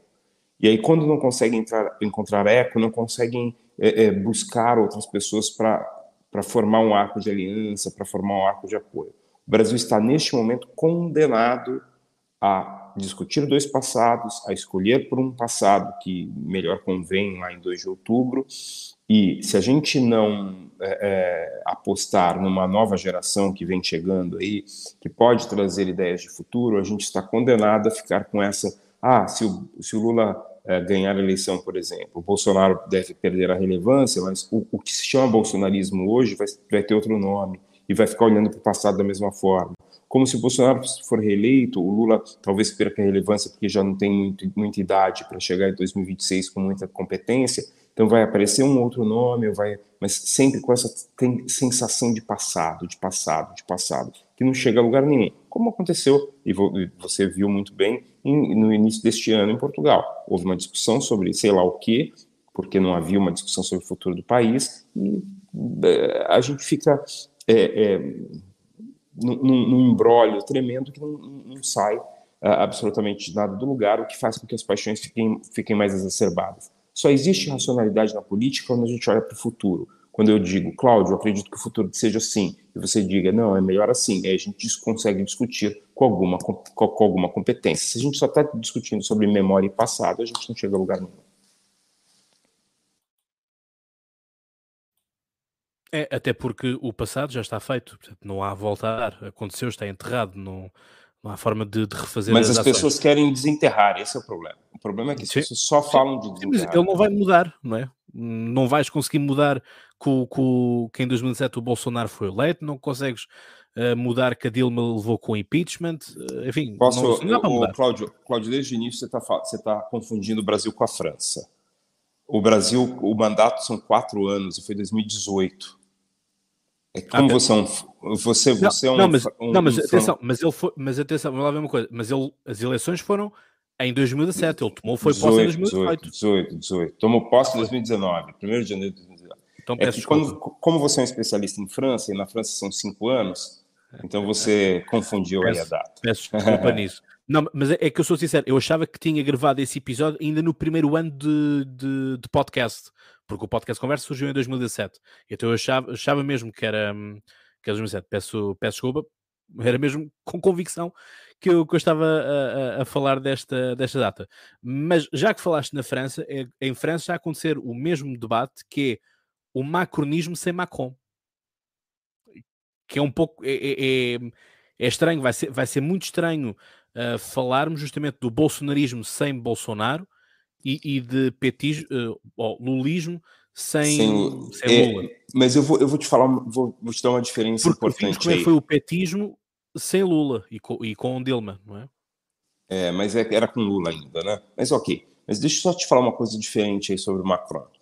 É, por que o Macron é diferente? Porque o Macron é uma, uma visão mas, de mas futuro rápido, um tanto. E, é, muito rápido, muito rápido. Macron uma, uma, uma, ideia de futuro irresponsável, não muito é, estável e tal, mas é uma ideia de futuro. O grande problema em Bolsonaro e Lula é que eles são é, é, pessoas ligadas a passados e que não conseguem construir nada. O Macron, bem ou mal, olha para o futuro. É, eu acho que aí é, tem um componente que diferencia e a gente não conseguiu descobrir quem é o nosso líder para jogar o Brasil para o futuro. A gente não tem. A gente olha para os candidatos a presidente, não tem. A gente olha para o cenário político, não tem. Quem, quem consegue juntar gente em volta, porque também não adianta, eu chego lá, vou falar sobre o futuro tal, eu junto vocês quatro, a gente ganha a eleição? Não. Mesmo com toda a competência do Lucas, do Emerson e, e, e, da Lilian, eu não consigo ser um presidente da República, por mais que eles sejam competentes em desenvolver comunicação para mim, porque eu preciso saber juntar gente. E o grande problema do Brasil é que tem gente querendo fazer política sem saber juntar gente. Tinha até um apresentador, um apresentador de TV Desculpa, Emerson. E ainda tem o agravante que você falou, Bolsonaro e Lula têm essa referência de passado, e Ciro também. Sim. Né? Sim, é. Ah, ele tenta jogar um pouco de futuro, mas é pouco. Deixa eu contar é rápido, rapidinho. Tinha um apresentador de TV, tem um apresentador de TV que queria ser presidente. Né? E aí, um belo dia, ele fez uma reunião com alguns políticos e tal, e um desses políticos, eu tenho uma relação pessoal, falou: putz, ele estava lá conversando com a gente, dizendo o seguinte: ele queria certezas de que ele seria eleito.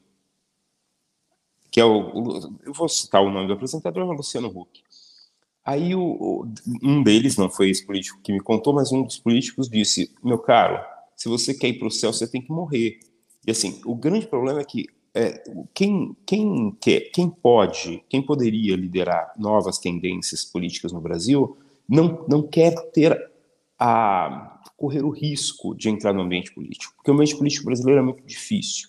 E aí não quer correr o risco, então a gente fica nessa mesmice tremenda, nessa coisa chata pra caramba. E que a gente fica aqui discutindo Lula, Bolsonaro, porra, cara, é, é muito triste estar nesse momento discutindo Lula e Bolsonaro. Muito triste. Então vamos avançar, uh, Lucas, Lilian ou, ou Emerson, não sei qual de vocês é que quer começar, para fazermos aqui uma, uma leitura rápida dos, uh, dos debates que, enfim, já falámos um bocadinho aqui e ali, mas a questão é: hum, os debates favorecem quem? Os debates são, são esclarecedores, não são esclarecedores, porque lá está, aquilo que eu também vou, vou vendo é que supostamente existe pai, um terço da população que diz que está indecisa, portanto, que ainda não sabe quem é que há de escolher. A questão é: eh, os debates possibilitaram ter-se alguma ideia, fugindo aqui um bocadinho aquilo que o Kleber estava a dizer, de que são pessoas que olham para o passado, o que é que fizeram, portanto, basicamente isto são eleições que estamos a cobrar o passado, cobrar o, o mandato de Bolsonaro e cobrar também o mandato de, de ou os mandatos de Lula, é? Um, se a pessoa que está indecisa ficou mais esclarecida ou se mantém-se na mesma e portanto está ali num vazio e à deriva e se calhar essa pessoa, mesmo o voto no Brasil ser obrigatório, prefere pagar a multa do que de ir votarem porque não sabe quem é que há de votar. Ou votar até mesmo branco para não ter que pagar a multa, vá, vamos dizer assim.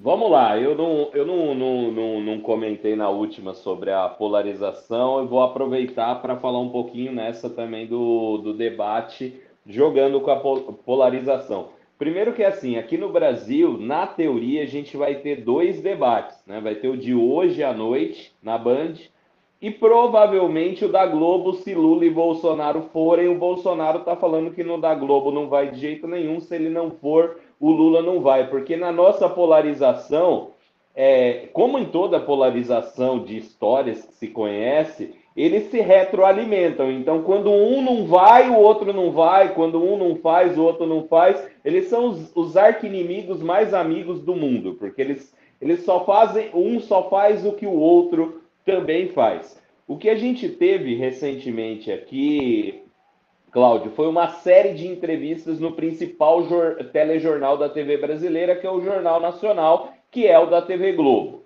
É, inclusive, eu vou fazer. O Emerson fez várias análises boas, ele vai poder é, detalhar mais isso, né? Inclusive, está ameaçado de morte tudo por causa disso, né? Mas assim, é, eu vou fazer uma análise que eu vou postar terça-feira com alguns dados. Por exemplo, a audiência de Bolsonaro foi um ponto maior do que a audiência de Lula. E aí as pessoas falam assim: ah, mas foi um ponto só. São 200 mil pessoas na Grande São Paulo, é um número é, expressivo de gente, um ponto de audiência. Ao mesmo tempo. Mas aí, entrevista... mas aí deixa-me só, deixa só introduzir outra coisa, porque isto também foi feito um paralelismo depois que eu também vi, que é uh, também com a presença no, no Flow Podcast, não é? Portanto, que supostamente, inclusive, o próprio Flow teve mais do que a mídia tradicional, isto quando nós falamos aqui da, das coisas, não é? Portanto, isto também é da, da própria agregação. É, é, é varia. Ou como a gente diz aqui na periferia de São Paulo, varia.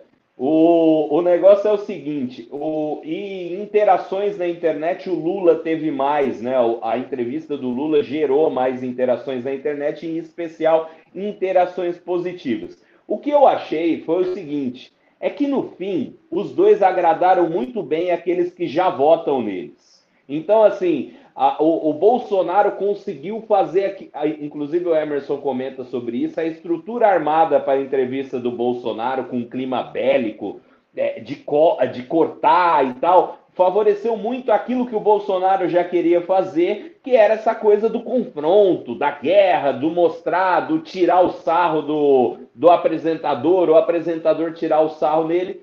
E para o Lula, a estrutura que, que fizeram para ele também fa favoreceu muito bem ele, porque ele pôde usar os sorrisos, as metáforas, falar de cerveja, futebol, picanha. Então, assim, no fim, ninguém conseguiu é, furar a bolha, se é que, já, que, que é, ainda exista essa bolha.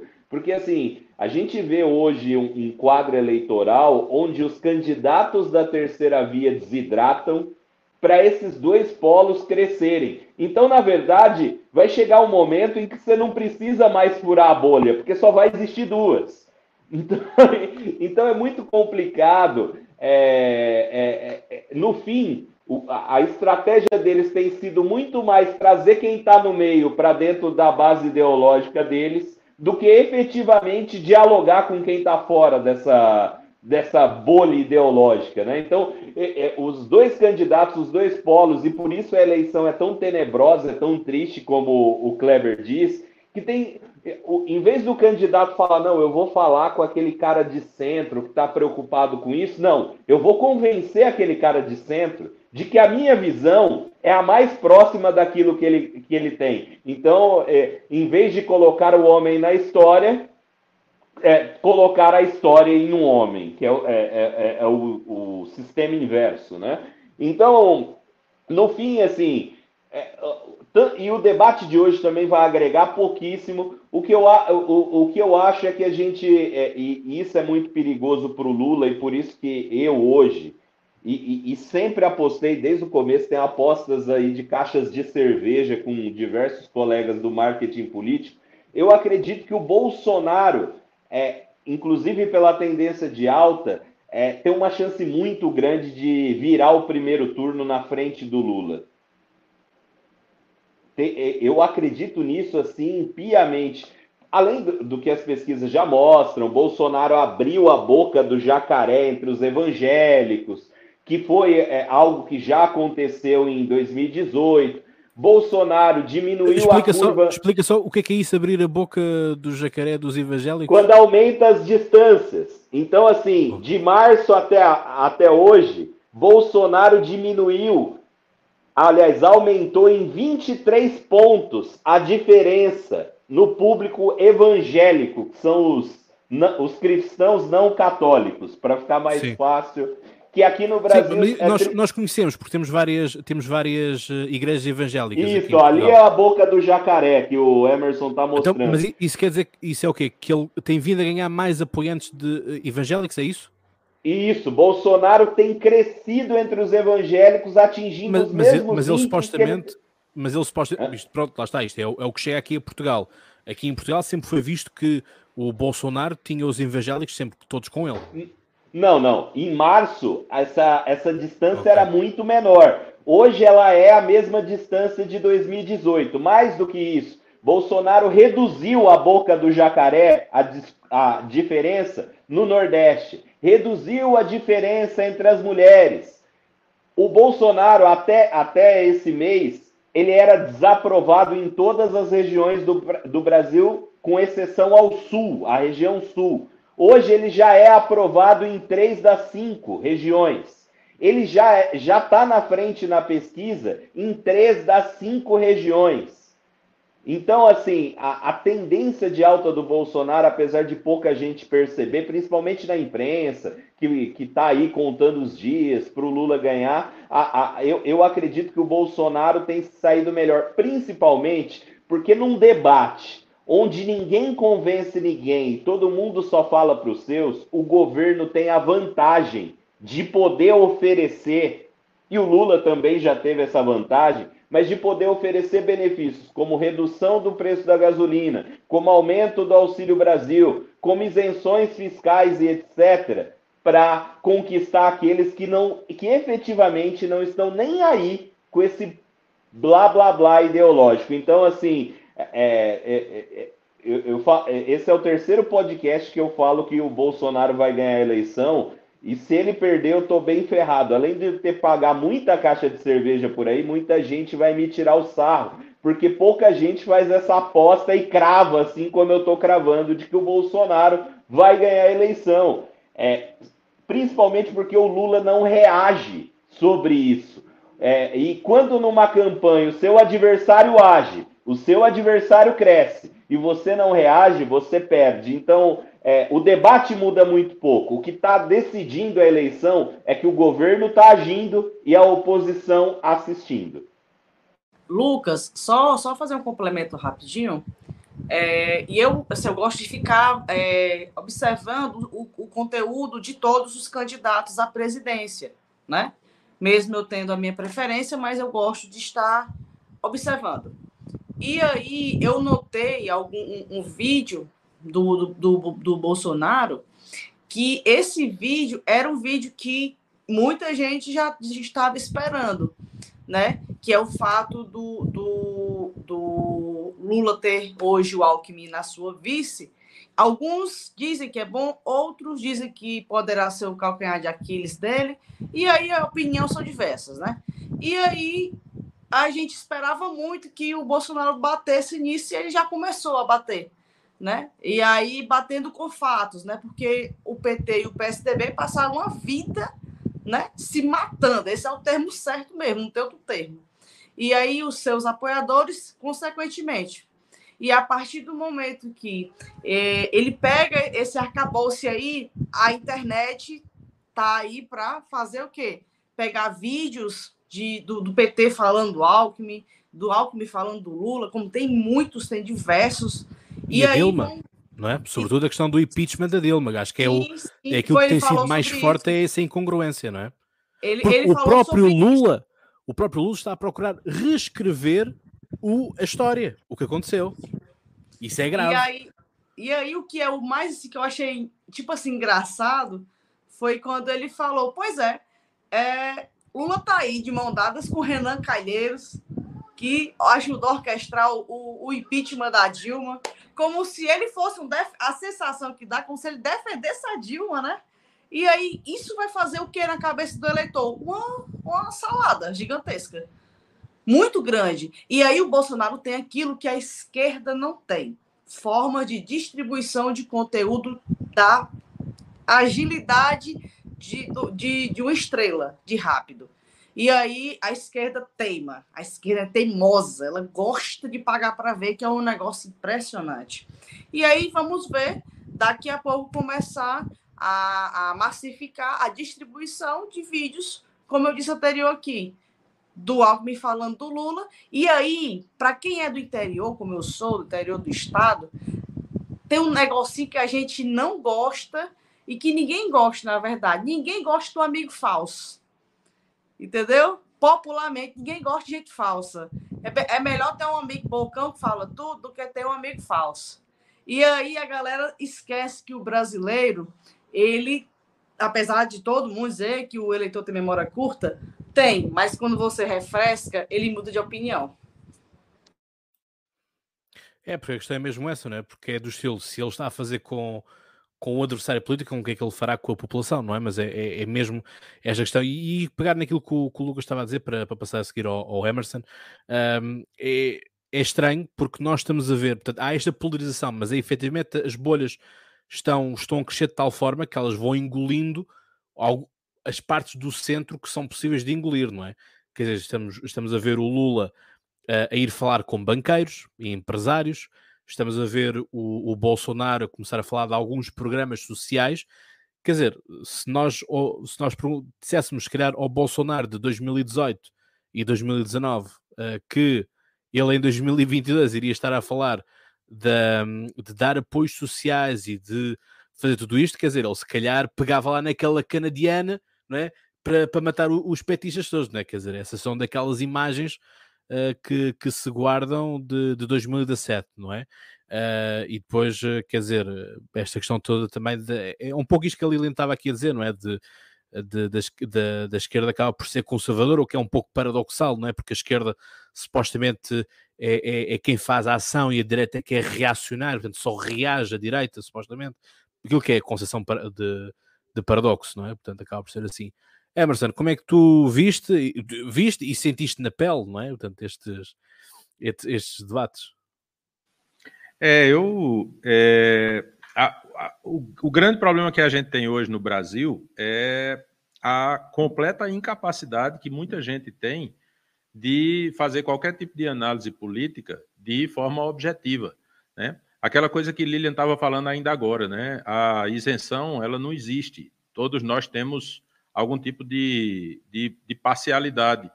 É, a grande questão é que a gente precisa ser objetivo, né? Eu, no curso de jornalismo, o que eu aprendi foi isso. Você não pode.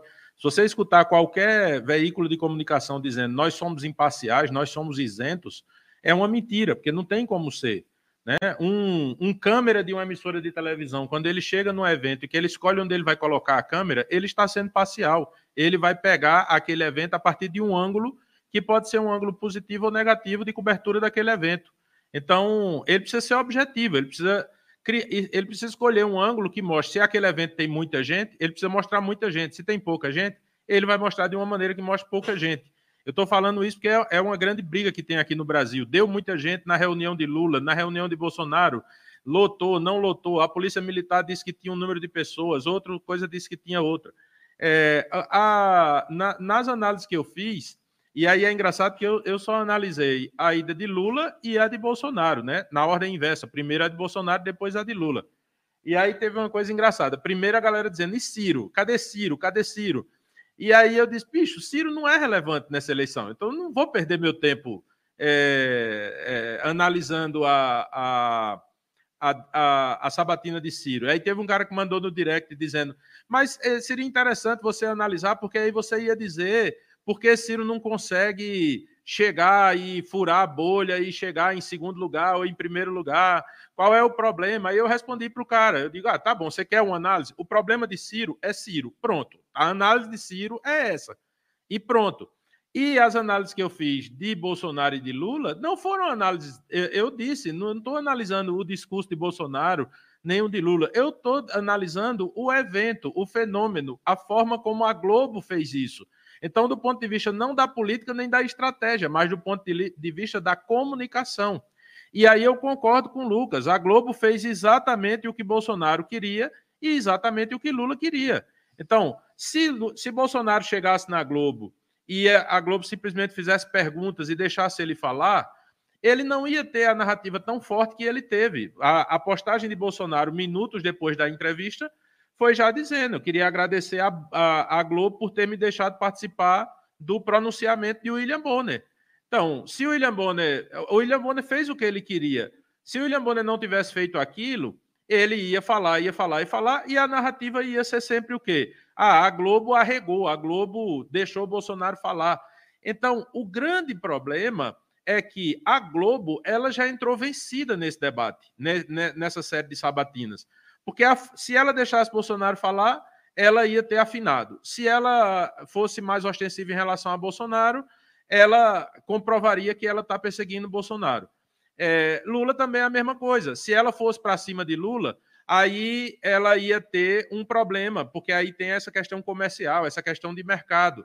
Então, hoje a Globo, de fato, ela está se posicionando em um lado mais em um lado mais progressista. A programação é mais progressista, o discurso é mais progressista. Então, ela está vendo aí uma, é uma oportunidade de mercado, é uma questão financeira. A gente tem que sempre entender que não tem como você dissociar nenhuma emissora, nenhum veículo de comunicação do lado comercial. Né? Eu, eu sou prova disso. Quando a galera partiu para cima de mim, o que foi que eu fiz? Eu dei um desconto nos cursos e ganhei dinheiro em cima da galera. Tá aí, pronto, beleza. Os caras estão pagando.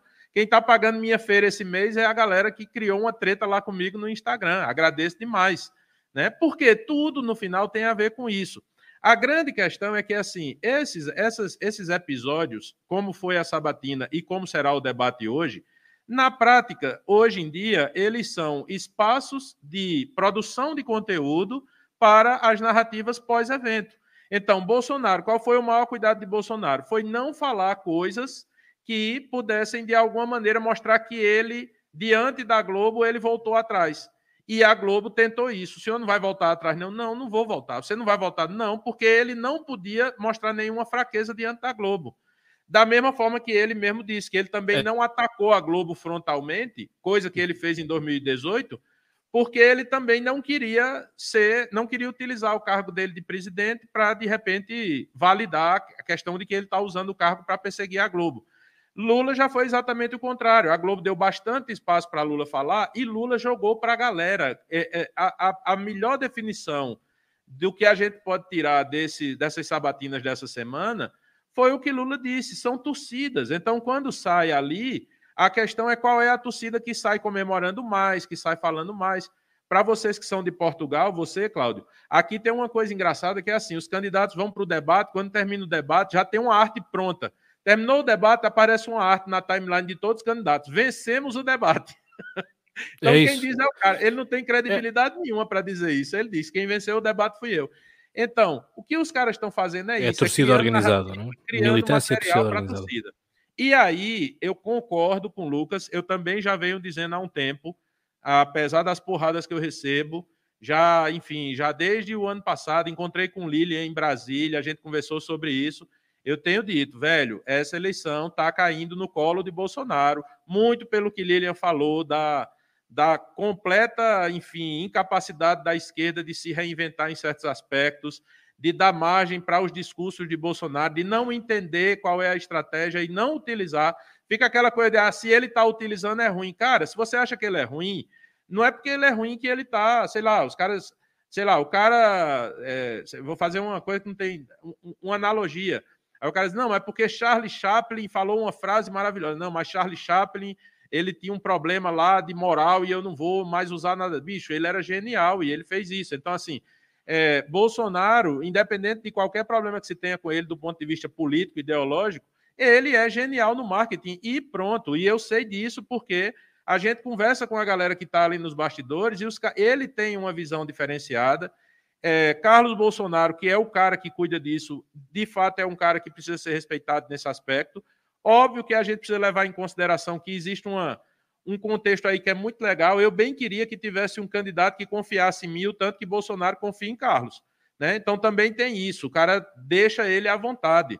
Né? E aí ele faz o que ele, o que Carlos faz não é nada que eu, Kleber, Lucas ou Lilian faríamos numa campanha de qualquer candidato nosso. O grande problema é que o cara não é meu pai, então ele não confia em mim do jeito que, do, do jeito que Bolsonaro confia. E aí é isso. O que você vai ver nesses debates, no de hoje e no da Globo, se os dois forem, é basicamente isso. É uma construção de conteúdos. E aí eu vou chamar um elemento que não está participando aqui, eu acredito que é respeitado por todos nós, que é o professor Felipe Nunes, da, da Quest Pesquisas, e que fez uma pesquisa, é, essa referência que Lucas falou, as pesquisas, a última pesquisa da Quest só tem um número ruim para Bolsonaro em toda a pesquisa, que foi as pessoas que recebem o auxílio emergencial, ele não cresceu nesse público. E aí uma das primeiras inserções de Bolsonaro foi o Bolsa Família agora é de Bolsonaro. O, Emerson, mas só para completar essa, essa história, na própria Quest, né, que é da onde eu tirei esses Isso. números aí, bom você fazer a referência, senão o professor Felipe me, me bate depois. Que é o seguinte, é, apesar dele não ter crescido é, de forma significativa né, entre essas pessoas que recebem o Auxílio Brasil,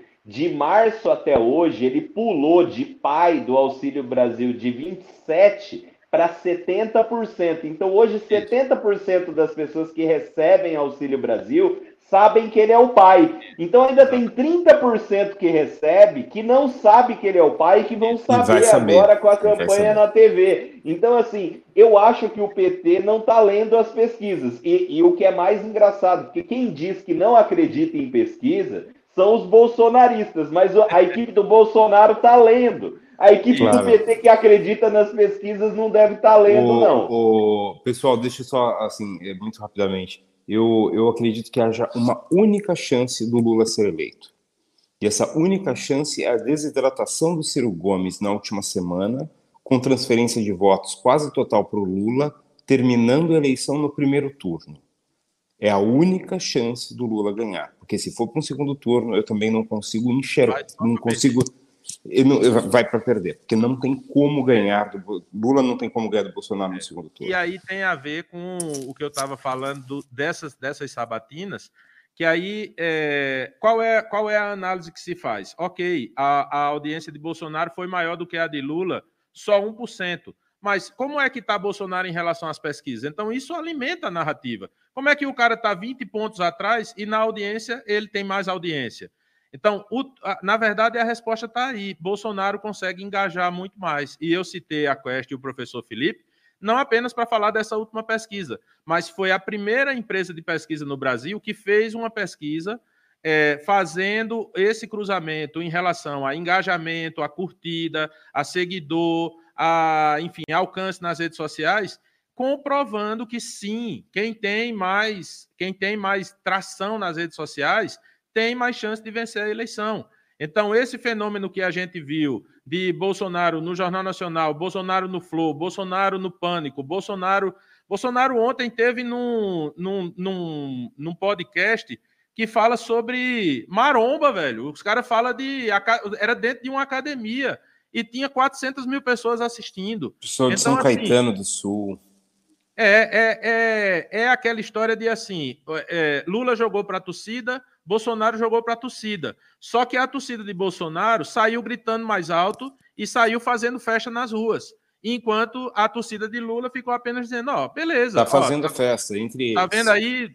É, Bonner disse que ele não deve mais nada. Tá vendo aí? Ele foi, ele falou de cerveja, de picanha, não sei o que, tal, tal. Mas não tem discurso. O, o, Emerson, deixa eu te contar uma coisa. No início Mas é que depois o discurso já vai ficando ah, muito redondo, não é? Quer dizer, já vamos ficando uh, todos à espera daquilo que é, porque não mais cola uh, aquele número de o Lula tirou não sei quantas uh, pessoas da pobreza e não sei o quê, porque isso Sim. já passou. Quer dizer, uh, é a coisa do uma, passado que o Kleber estava Exatamente. Falando. E há, há, uma coisa que, que eu estou a ver que, que está a ser feita também pelo, pelo Bolsonaro, é que o Bolsonaro diz: eu não, eu não anunciei numa grande obra porque as outras ficaram todas por fazer. Ou seja, a questão é, o Lula, ou quem quer que seja, de, de, destas ditas obras, não é? Como foi agora do Rio São Francisco, não é? Que foi, que houve assim grande, grande também engajamento em relação a isso, uh, que é, uns começam, mas eu é que acabei, não é? Portanto, ou seja, os outros, é, é muito do é, estilo, os outros prometem e eu faço. Esta, esta é, é, a mensagem que passa, não é? é Agora, isso, se é verdade ou não... Cláudio, isso, Cláudio. Por exemplo, essa do Rio São Francisco O P, é, isso é, acontece em várias gestões do PT, por exemplo, aqui em São Paulo, o Haddad deixou um hospital pronto. Uhum. Aliás, dois hospitais prontos. Ele Mas não, não inaugurou. Ele não Lá foi está. inaugurar, Mas ele não inaugurou não conta, os então. hospitais. Aí quem inaugurou foi o seguinte, aí o seguinte, mesmo fazendo 1%, que é passar a vassoura e colocar o equipamento lá dentro, o cara fala e, que foi ele. A bandeira, não é? E aí tá a competência da comunicação do Bolsonaro, que o Bolsonaro é consegue entender como é que funciona a lógica de que o importante, na verdade mesmo, não é fazer obra nova, não é anunciar obra nova, não mais é escutar, Esse tempo é da política, da política brasileira já acabou. É do tipo, eu termino, eu faço. Mas, pessoal, é, é, assim, eu quero falar sobre uma característica que o PT tem. O PT insiste em ter razão.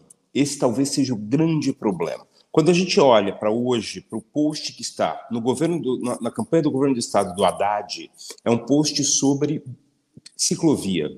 Ciclovia foi o grande motivo para a derrota do Haddad ele vai lá e coloca uma, uma matéria sobre ciclovia, falando bem da ciclovia de São Paulo e dizendo: tá vendo, a gente tinha razão. Cara, você só está falando com quem concorda com você. E o PT vive disso. Eu fiz uma palestra para o pessoal de, do, PT de Santos no início deste ano.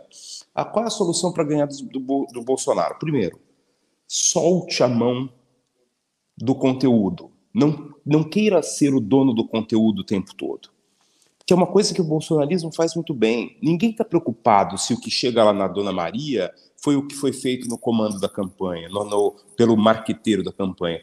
O importante é falar bem. Se, se o cara inventou uma, um, um, um, conteúdo no meio, colocou a arte errada, colocou a cor errada, problema do cara que fez, mas chegou lá na ponta. O PT não, o PT quer ter contar o, o conteúdo inteiro ter a experiência inteira, só que aí só fala para eles mesmos. Por quê? Porque não tem público para esse conteúdo. Então aí. Eu fui, pra, eu fui dia desses, quase cruzava com o Lucas lá em Campo Grande. É, e fui fazer um treinamento lá para uma equipe de um, de um candidato a governador. E basicamente o teor do, do treinamento foi esse: eram equipes de comunicação de prefeituras espalhadas por todo o estado e basicamente era mostrando como é que você vai, como é que você pode fazer a sua campanha para o governador sem esperar nada do governador. Então, assim, é simples assim. Então, o, o PT tem muito isso. Eu queria só dar um último dado aqui que eu acho que é interessante. Assim, hoje, é, Lucas falou que não está em campanha para poder falar mal de mim, né? E, e pode falar, porque de fato está é, tá complicado fazer campanha esse ano. É o grande problema é a gente conseguir convencer os candidatos disso, de que é simples, de que precisa ser uma coisa mais orgânica e não pode estar fazendo campanha do jeito de sempre. Mas para trazer aqui para o contexto da gente, uma coisa que está acontecendo, eu estou hoje atuando em duas campanhas de governo, uma campanha de Senado, quatro de federal e três de estadual. É, e tem candidatos de todos os lados. Tem candidato desde a esquerda, que a galera chama de radical, até, obviamente, a direita, que a galera chama de radical. E qual é um sinal que é muito importante para a gente entender como é que está a pega de Bolsonaro nesse momento? Todos os candidatos de direita que eu tenho, eles estão, com, Lilian vai entender o termo, que a gente chama de amorcegados em Bolsonaro. O que é amorcegado? É aquela história, o trem vai passando, o moleque monta no trem, ele se amorcega no trem. Todos os candidatos que são bolsonaristas, eles estão assim. Eu quero que, por exemplo, tem um, tem um candidato a senador que a gente não teve nenhum trabalho para criar slogan. O slogan do cara é o senador de Bolsonaro, simples assim, não tem o que trabalhar. Já os candidatos da esquerda, todos eles estão com cuidado. Todos eles não vestem a camisa de Lula, não colam em Lula do jeito que é para colar. Todos eles ficam com aquele cuidado de dizer: não, mas não bota essa cor, mas não bota essa estrela, mas não bota isso. Então, assim, isso pode ser, isso pode ser efeito ou pode ser causa, né? Pode ser causa. Os caras não estão fazendo isso, vão prejudicar Lula e Lula não vai se eleger por causa disso. Mas pode ser efeito também. Os caras estão, não estão sentindo na estratégia, nos bastidores, tanta firmeza como eles estão sentindo no discurso público. Então tem o cara lá que é deputado e o cara chega no discurso e diz: Lula vai vencer no primeiro turno e quando chega na estratégia, eu digo, então vamos lá, né, bonitão? Foto sua com Lula nos Santinhos na, no vídeo. Não, pô, não bota não, porque o bolsonarismo está muito forte. Oxi, mas teu candidato não vai vencer no primeiro turno? Então, esses são os sintomas que eu acho que a gente precisa levar em consideração. É, e aí. Oi. É, só, só um gancho aqui, desculpa, desculpa te interromper. Quando você fala isso, eu me lembro de 2014, quando eu fazia parte do, do Comitê de Juventude da Dilma no Ceará, e existia a campanha de governo do Estado e existia a campanha da Dilma, separada. Como assim, Lília? Ela, é, eles apoiavam, né? O Camilo Santana apoiava a Dilma, mas também tinha um comitê próprio para cuidar da eleição só dela, com a equipe só dela, para rodar o estado todinho, para ir para casa a casa do estado todo, para chegar o, o, material dela na casa do povo. Não se colocava essa responsabilidade de fazer campanha na mão do candidato a governo. Entendeu? Tinha campanha própria. E aí eu não estou vendo isso do Lula. Os candidatos que fecham com Lula, que põem o comitê, eles estão preocupados em levar o santinho dele. Por exemplo, é, eu sou candidata a, a deputada estadual pelo PDT. Todo o meu material é 100% com o Ciro Gomes. Não há uma brecha de não haver propaganda minha junto com o dele. Mas é, a maioria. Houve uma, houve uma, sinalização também essa semana, tanto de Lula quanto de Bolsonaro. Por exemplo, eu tenho um candidato a governador em um estado que ele não é do partido de Bolsonaro e existe um candidato do partido de Bolsonaro no estado. Bolsonaro liberou todos os candidatos que, que, que votam nele, que apoiam ele, a usar a imagem dele, independente de estar com ele. Então, por exemplo, nesse estado, o que é que vai acontecer? O candidato de Bolsonaro vai dizer eu sou o candidato de Bolsonaro, e o candidato que não é do partido de Bolsonaro vai dizer também eu sou o candidato de Bolsonaro também. Então, como é que como é que existe essa briga, por exemplo, num partido, num estado em que Lula está com 55% das pesquisas? Por que esses caras estão querendo colar em Bolsonaro se Bolsonaro é o cara que vai perder? Então tem muita coisa que está muito estranha nessa campanha, do ponto de vista de espiral do silêncio, de janela de Overton, desses fenômenos. Shy Volt. É, exatamente.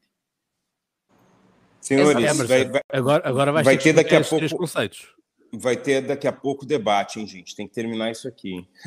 É, Emerson, agora, agora vais, vais, ter que explicar esse, esses três conceitos que tu falaste aí. A espiral do silêncio, uh, já não me lembro dos outros é, dois, mas pronto. O Chaivo, Noel Neumann. o Weber falou, acho que ele pode explicar bem. O Chai volta, é sim. Você volta, eu voto, eu voto tímido. Eu, é, isso tem acontecido, ah, porque... Shy vote, ah, ok. É, o Shy vote. Foi o que aconteceu, foi basicamente o que aconteceu em 2018 e depois e aconteceu também em 2016 com Mas agora mais, a, mais ainda, mais ainda. Aliás, foi aí que as sondagens começaram todas elas a falhar, porque as pessoas ao telefone não admitiam que iam votar, porque as sondagens estão Mas... todas elas em baixo. Tem um problema de metodologia, e aí vamos falar de pesquisa, a gente levaria um programa inteiro. Inteiro. É, é, quanto mais a gente é, mais a gente simula o ambiente de votação, mais perto a gente chega do comportamento. É, no Brasil, com a urna eletrônica, não existe absolutamente nenhuma proximidade entre a pesquisa, a sondagem, né, que vocês falam sondagem, e o ambiente de votação. Então aí é um problema. Outra coisa fundamental, há uma pergunta em quem você vai votar. Nesse momento em quem você vai votar, o objeto social a gente sabe, ele se modifica quando ele nota que está sendo observado e quando está sendo perguntado mais ainda. Então, se, se o Bolsonaro é uma pessoa ser, é, ter vergonha, né, porque ele fala bobagem, porque não sei o quê, é óbvio que essas pessoas vão dizer, não, vou votar no Ciro, vou votar nulo, vou votar no Lula mesmo, e aí eu acredito que ainda haja uns cinco pontos percentuais de voto tímido que vai, vão aparecer na hora da, da urna. Emerson, o Emerson ia falar da Noelle Neumann, da, da Espiral do Silêncio. Eu, eu já estava eu já estava come, eu tava começando minha tá, live aqui. Estás a com o telefone à tua frente. Ó, tô com a, é, ele vai começar outra. Aqui. Eu estou transmitindo essa live aqui pela minha live, para poder a gente começar aqui as, as outras coisas. Então, para a galera, que tá, mais dois minutos. galera que está no Instagram aí, né? Então, estamos tendo um pool de lives aqui. É, a questão da. Eu, eu, vou falar um pouco é, sobre essa questão de pesquisa rapidamente que Kleber falou. É, as pessoas perguntam muito quando a gente vai participar de um programa de rádio, de TV, de uma, um podcast, uma, enfim. Emerson, você confia nas pesquisas? Qual é a pesquisa confiável? E eu brinco sempre que eu digo que a única pesquisa que eu confio é a pesquisa que eu contrato.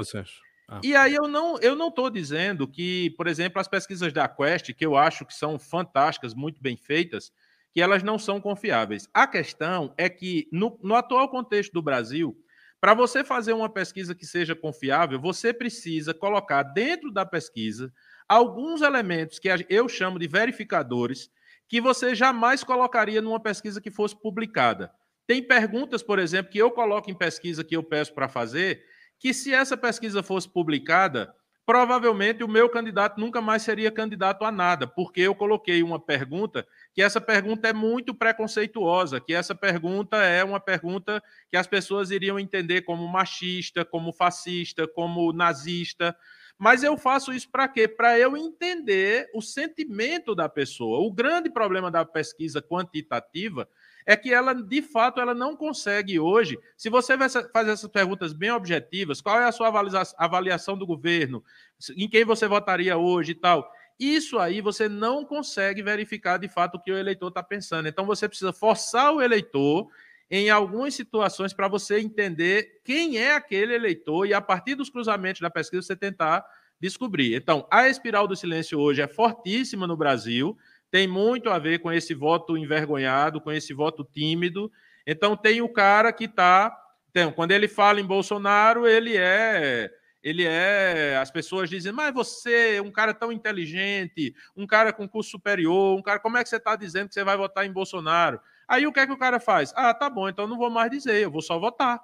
E o cara fica na dele. Né? A gente tem, por exemplo, um movimento muito forte dentro dessa lógica, por exemplo, dos artistas, né? Ah, os artistas estão com Lula. Ó, existe essa imagem de que os artistas brasileiros estão com Lula, mas se você for analisar, pega aí uma lista de artistas que declaram voto a Lula, a lista, aí tem uma lista também de partidos que declaram voto a Bolsonaro.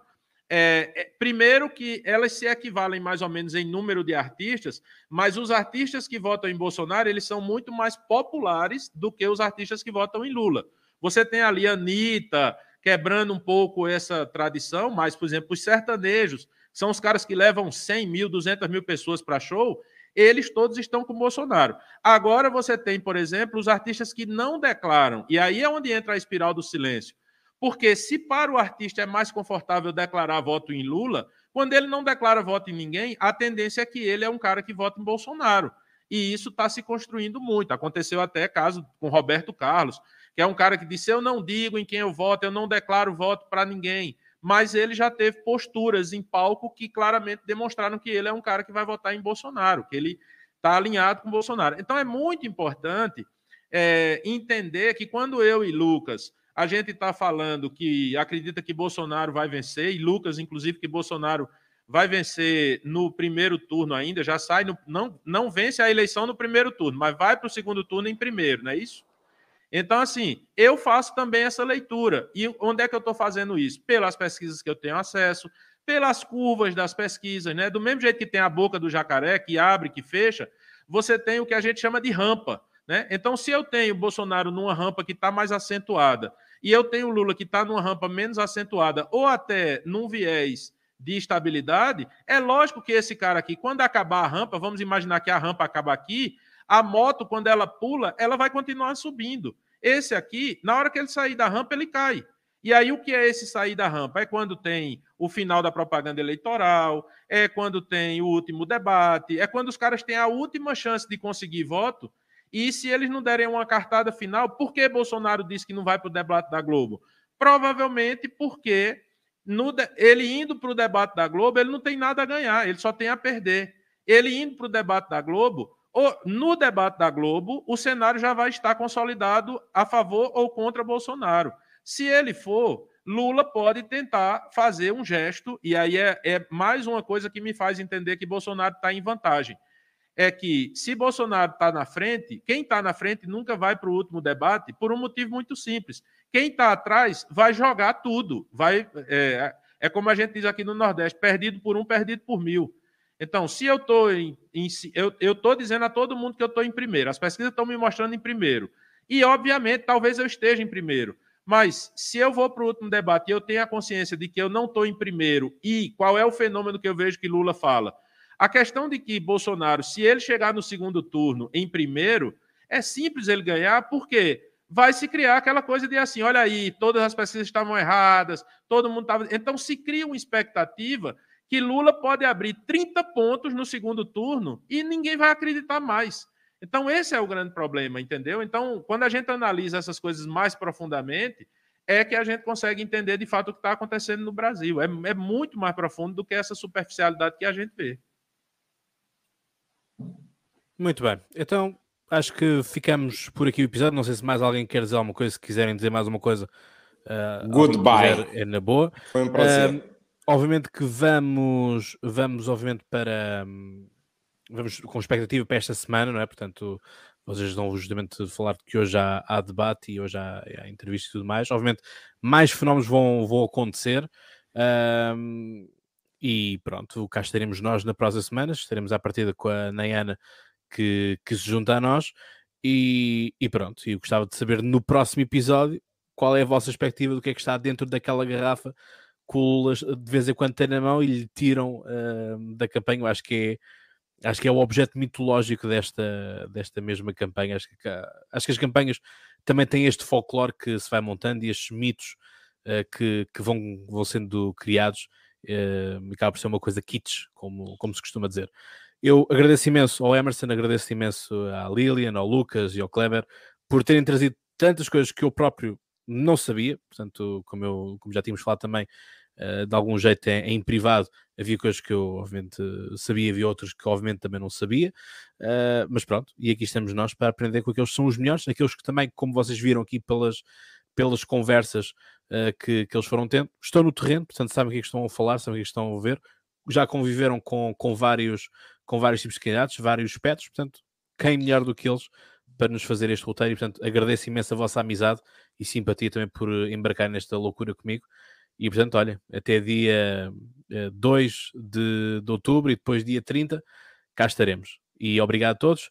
E em relação aos caros ouvintes, já sabem, até lá tenham boas conversas e já agora aprendam com estes quatro que aqui estão. Um abraço. E vão lá para o Instagram Elejas, que a live está rolando lá agora. abraço, tchau, tchau. Abraço. Um abraço. Tchau. Tchau.